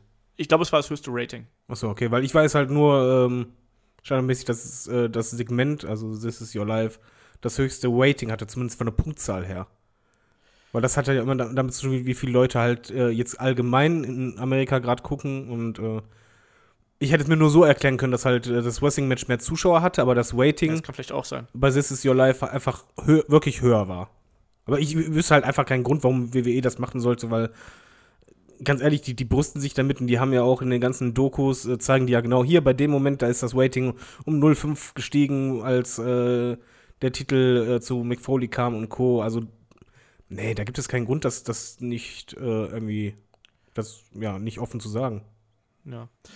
Ich glaube halt auch, ich glaube auch nicht, dass irgendwie einem Erfolg unangenehm sein kann. Das muss ich auch mal ganz ehrlich sagen. Ja, vor allem die Ratings waren ja pervers da, so muss ich das mal vorstellen. Ja, eben. Man kann sich das ja gar nicht vorstellen. 10 Millionen haben zeitgleich dieses Ding geguckt, also Wrestling geguckt. Das ja. ist halt jenseits von Gut und Böse. Heute wärst du halt froh, wenn du irgendwie die Hälfte davon hast. Ja. Deswegen, also. Das waren schon unfassbare Zahlen damals. Äh, der Martin fragt, das geht auch so ein bisschen in diese Richtung. Ähm, äh, wo ihr gerade, also er hat sich unseren Podcast angehört, ähm, wo ihr gerade über ähm, Hogan redet, kommt mir eine Frage. Ähm, ich finde ebenfalls, dass er kein guter Wrestler war, aber über die Jahre hinweg halt mit der bedeutendste. Vielleicht läuft ihm The Rock ja noch den Rang ab. Glaubt ihr denn, dass ein limitierter Wrestler wie Hogan in der heutigen Zeit, wo äh, ja das Drumherum auch viel, viel mehr auf Talent äh, gesetzt wird, hätte ein solcher Wrestler noch eine Chance? Also sprich, ein Wrestler, der eigentlich kein guter Wrestler ist, sondern eigentlich in erster Linie ein Charakter und ein Entertainer. Würde sowas noch funktionieren, David? Wie sage ich das, ohne dass das jetzt böse rüberkommt? ähm, nehmen wir mal Roman Reigns. Äh, er ist halt. Roman Reigns ist kein schlechter Wrestler. Nein, ich will ich wollte es ja auch gerade sagen. Roman Reigns ist kein schlechter Wrestler. Als der Push begann, er aber noch nicht äh, Main Event, ähm, ja, Main Event, äh, wie sagt man? Material. Material, Dankeschön. ähm, und zwar war einfach, das Mickwork war nicht gut, die Promos waren halt nicht gut. Die Matches waren halt okay, aber es war halt jetzt nicht so, dass man sagt so, ja, herausragend. Natürlich hat er man Talent gehabt und so weiter, aber ich, ich könnte das halt als am ehesten heutzutage halt im Vergleich sehen mit ähm, Hulk Hogan. Es kann funktionieren, weil einfach, ganz ehrlich, es ist halt immer noch kein normaler Sport, sondern es ist Sport-Entertainment. Und es ist einfach ein Drehbuch, nach dem es geht. Und wenn, es ist wie bei Serien, wenn, wenn die Drehbuchautoren jemanden als Star sehen so, wollen, selbst wenn der halt äh, nicht das größte Talent hat, ähm, kannst du den trotzdem zum Star machen. Eine Megan Fox ist auch nicht die beste Schauspielerin, trotzdem wurde die halt entsprechend ja. ähm, äh, präsentiert in, in, Transformers und hat eine dicke Rolle bekommen und dadurch wurde sie halt zum Star. Also das funktioniert beim Western auch. Es ist halt nur dann die Frage, wie die Crowd reagiert. Es ist dann halt ja, es ist dann nur noch eine Frage der Zeit, also wie lange es dauert. Wenn halt jemand Talent hat, dann geht es halt deutlich einfacher, dann geht es sehr schnell. Und wenn halt äh, die Crowd unzufrieden ist oder denkt, ein Push ist unbegründet oder unverdient. Ich glaube, dass dieses unverdient, ähm, das ist halt nur ge ein Gefühl von den Leuten, aber das ist halt sehr stark. Dann heißt es einfach nur, dass es länger dauert. Bei Roman Waits sieht man ja auch, das hatte halt, je länger die es durchgezogen haben, langsam springen ja die Leute immer mehr drauf ein und so weiter. Das, ist, es, es funktioniert, es ist halt ein Drehbuch. Ja, ich wollte gerade sagen, also wenn du dir mal die ganz großen Stars anschaust, also die wirklich auch dann im Mainstream angekommen sind, das sind ja häufig die, die nicht unbedingt die besten Wrestler sind. Also ich lasse jetzt mal so jemanden wie Shawn Michaels raus. Ähm, ich finde auch, Shawn Michaels ist nicht unbedingt ein Mainstream-Star. Ja, aber Undertaker anfangs, die ersten Jahre vom Undertaker, er war nicht gut im Ring. Ja, zum Beispiel. Aber auch so jemand wie ein John Cena. Guck dir an, John Cena ja. ist auch nicht der beste Wrestler und bringt aber genug Charisma mit und äh, hat auch am Anfang äh, gute Reaktionen gezogen. Ich meine, es gibt beide Seiten, aber ich glaube, ähm, dass es in der heutigen Zeit musst du, glaube ich, beides sein. Du musst sowohl ein guter Athlet sein als auch ein guter Entertainer. Ähm, aber das, äh, du findest eben, ich glaube, du findest leichter einen guten Wrestler, den du halt irgendwie gerade in dieser Marketingmaschinerie einer WWE, du, den du gut platzieren kannst, als dass du einen guten Entertainer findest, den du ähm, auch quasi, ja, so, so, also gute Entertainer wachsen halt nicht auf Bäumen, um es einfach mal so zu sagen. Also ich glaube, dass ähm, da braucht es noch einiges mehr als äh, den musst du ja irgendwie rankriegen. Ne? Und der, der, der, muss das ja irgendwie können und das bringen halt nicht alle mit. Und häufig kannst du sowas, was ein The Rock macht oder auch wie was ein Hulk Hogan damals gemacht hat, das kannst du auch ganz oft gar nicht lernen, sondern da gehört halt einfach äh, vieles dazu, was du irgendwie mitbringen musst und plus, plus ein gewisser Ehrgeiz. Und ähm, ich glaube halt, es ist deutlich einfacher, einen talentierten Wrestler in eine gute Position zu bringen, als einen talentierten Entertainer zu finden, der im Wrestling äh, Fuß fassen will. So, in dem Sinne. Deswegen, ich glaube, ähm, Möglich ist das, aber ich glaube, solche Leute findest du halt eben äh, nicht so oft, die dann auch so einen Mainstream-Appeal haben. Ähm, dann machen wir noch ein paar schnelle. Ähm, der Jillerjog fragt: Könntet ihr euch vorstellen, dass WWE wieder einen Titel für Trios-Teams, also für Dreier-Teams einführt? Die Frage hatten wir, glaube ich, schon mal in einer ähnlichen Form. David, glaubst du, dass man sowas nochmal machen würde? Nein. Glaube ich eben auch nicht. Ähm, vor allem, weil wir haben genug Titel und ich glaube, bevor wir sowas kriegen, kriegen wir einen Damen-Tag-Team-Titel. Ähm, Machen wir weiter hier. Ähm, der Philipp fragt: äh, Ich bin ein großer Fan des King of the Ring. Könnte, könnte es mal ein Queen of the Ring geben? David. Ja. also ich, ich, ich kann es mir halt vorstellen, weil es einfach momentan reinpassen würde, weil halt die WWE ja ähm, quasi bei den Frauen jetzt alle verschiedenen Specials durchgeht und das halt quasi auch bei den Frauen macht. Früher oder später. Warum nicht? Ich bin aber kein großer Fan vom Turnier, muss ich zugeben ich mochte das ganz gerne, aber ich finde, wir haben ja schon sehr, sehr viele Turniere mittlerweile. Also ich glaube, man muss nicht extra noch eine Queen ausrufen, wenn wir schon sowas wie ein Mae Young Classic haben. Also ich finde so ein das hat ja sowas extrem Gimmickhaftes, so die ganze Geschichte. Und ich glaube, das braucht man nicht, um die Damen overzubringen. Ich möchte jetzt nicht unbedingt eine Queen Charlotte sehen, die dann. Also, das wird natürlich irgendwo passen, ne? Also, wenn du noch mal in diese Gimmick-Schiene gehen möchtest, eine Queen Charlotte dann wirklich bei das King of the, Queen of the Ring Turnier gewinnen zu lassen. Ich glaube, das wird es auch geben, aber ich glaube auch zugleich, dass man lieber vielleicht ein, äh, ein moderneres Konzept äh, eines äh, Wrestling-Turniers irgendwie aufleben lassen will, als etwas, was irgendwie Mitte der 90er mal entfacht worden ist. Ähm, der Wrestling-Fan fragt uns über Twitter: ähm, Würdet ihr euch als Wrestling-Nerds bezeichnen oder als Nerds im allgemeinen Leben? David, bist du ein Nerd? Ähm, ja. Nein, also, aber das hat nichts mit Wrestling zu tun, muss ich zugeben. Also, das, das eine ist halt wirklich, ich bin Wrestling-Fan oder Smart oder wie man das auch nennen will. Und auf der anderen Seite bin ich halt äh, Gamer, ähm, Filmfreak, äh, ich mag Animes, ich liebe die Zeichentrickserien von 80ern, 90ern und ähm, ja, bin auch ein Nerd. Ja. Ich glaube, so geht es mir auch. Also ich meine, wir arbeiten beide in einer ähnlichen Branche irgendwie. Ähm, und ich kann das, was David gerade gesagt hat, kann ich alles unterschreiben. Egal, ob es Filme ist, Videospiele, Spielzeugkram oder sonst was. Klar ist man da irgendwie ein Nerd und da kommst du halt auch irgendwie nicht raus. He-Man. Das ist ja eigentlich, ja, zum Beispiel, äh, Grüße an Shaggy und die Giganten. ähm, und da kommst du halt auch irgendwie nicht ganz raus. Und ich glaube, das ist auch äh, unserer Generation verschuldet so ein bisschen. Ne? Also die ist ja auch nicht so ganz, also da sind auch viele einfach nicht so richtig erwachsen geworden. Ich glaube, da gehören wir halt auch zu. Ich glaube, das lag aber auch einfach daran, dass wir in der Zeit waren, wo zum Beispiel, wir wurden ja auch ähm, medial ganz anders, ähm, wie soll man sagen, umsorgt. Also wir hatten unser Wochenendprogramm, wo halt wirklich jeder in unserem Alter war am Wochenende morgens vorm Fernseher. Weil da die ganzen Zeichentrickserien liefen und das war halt auch die Zeit, wo halt die ganzen Super Nintendos langsam kamen und die äh, Videospiele erwachsener wurden und so. Deswegen haben wir einfach diese Zeit genau miterlebt. Ja, genau. Also das kriegt man ja heutzutage ja gar nicht mehr so mit. Und das ist, es war ja auch einfach so ein total rasanter Wandel und sowas. Und das ist ja auch, heutzutage ist es ja noch viel, viel rasanter, aber damals hat man das noch viel bewusster einfach wahrgenommen und hat eine andere Medienrezeption gehabt. Und momentan ist ja auch einfach so, also man konnte, damals hatte man ja noch die Zeit gehabt, so Medien einzeln wahrzunehmen. Mittlerweile ist es ja einfach so, dass du von allen Seiten zugeballert wirst. Also, naja, aber ich würde mich da auch als, äh, als Nerd bezeichnen auf eine ähm, gute Art und Weise aber. So, ich muss leider sagen, wir müssen jetzt hier mal äh, zum Ende kommen, denn äh, ich muss weg, muss einfach mal so zu sagen. Und ähm, deswegen machen wir heute eine etwas kürzere Ausgabe. Wir behalten alle Fragen. Wir haben noch sehr, sehr viele Fragen hier im Köcher, egal ob es ist vom Burger, vom Philipp, vom äh, Lord Helmchen, vom, von Verene haben wir noch eine an Kai. Die machen wir dann vielleicht einfach. Äh, ich würde sagen, David, wir verschieben einfach die Fragerunde vielleicht in die, äh, in die Vorschau, oder? Dann nehmen wir noch ein paar Fragen mit rein, wenn wir Zeit haben. Ja, klar. Wir sind ja eh durch, also von daher, so. wir wissen ja alle, dass wer der beste Wrestling äh, WrestleMania Performer war, das ist halt Shawn Michaels. ja. Ja. Ich, ich sag einfach mal ja, wie gesagt, bei mir wäre auch auf 1 oder so gewesen. Ähm, wir hören uns wieder nächste Woche zur Vorschau zu WrestleMania und zu NXT, weil uns erwartet in äh, einigen Tagen dann das größte, Wrestle, äh, das größte Wrestling-Wochenende im Jahr und das wird geil und da machen wir noch ein bisschen Lust auf mehr. Ich sag Dankeschön, David. Ne? Und ja. wir hören uns ja dann auch schon in der Woche wieder. Und bis dahin würde ich sagen, mach's gut. Bis dahin. Tschüss. Tschö.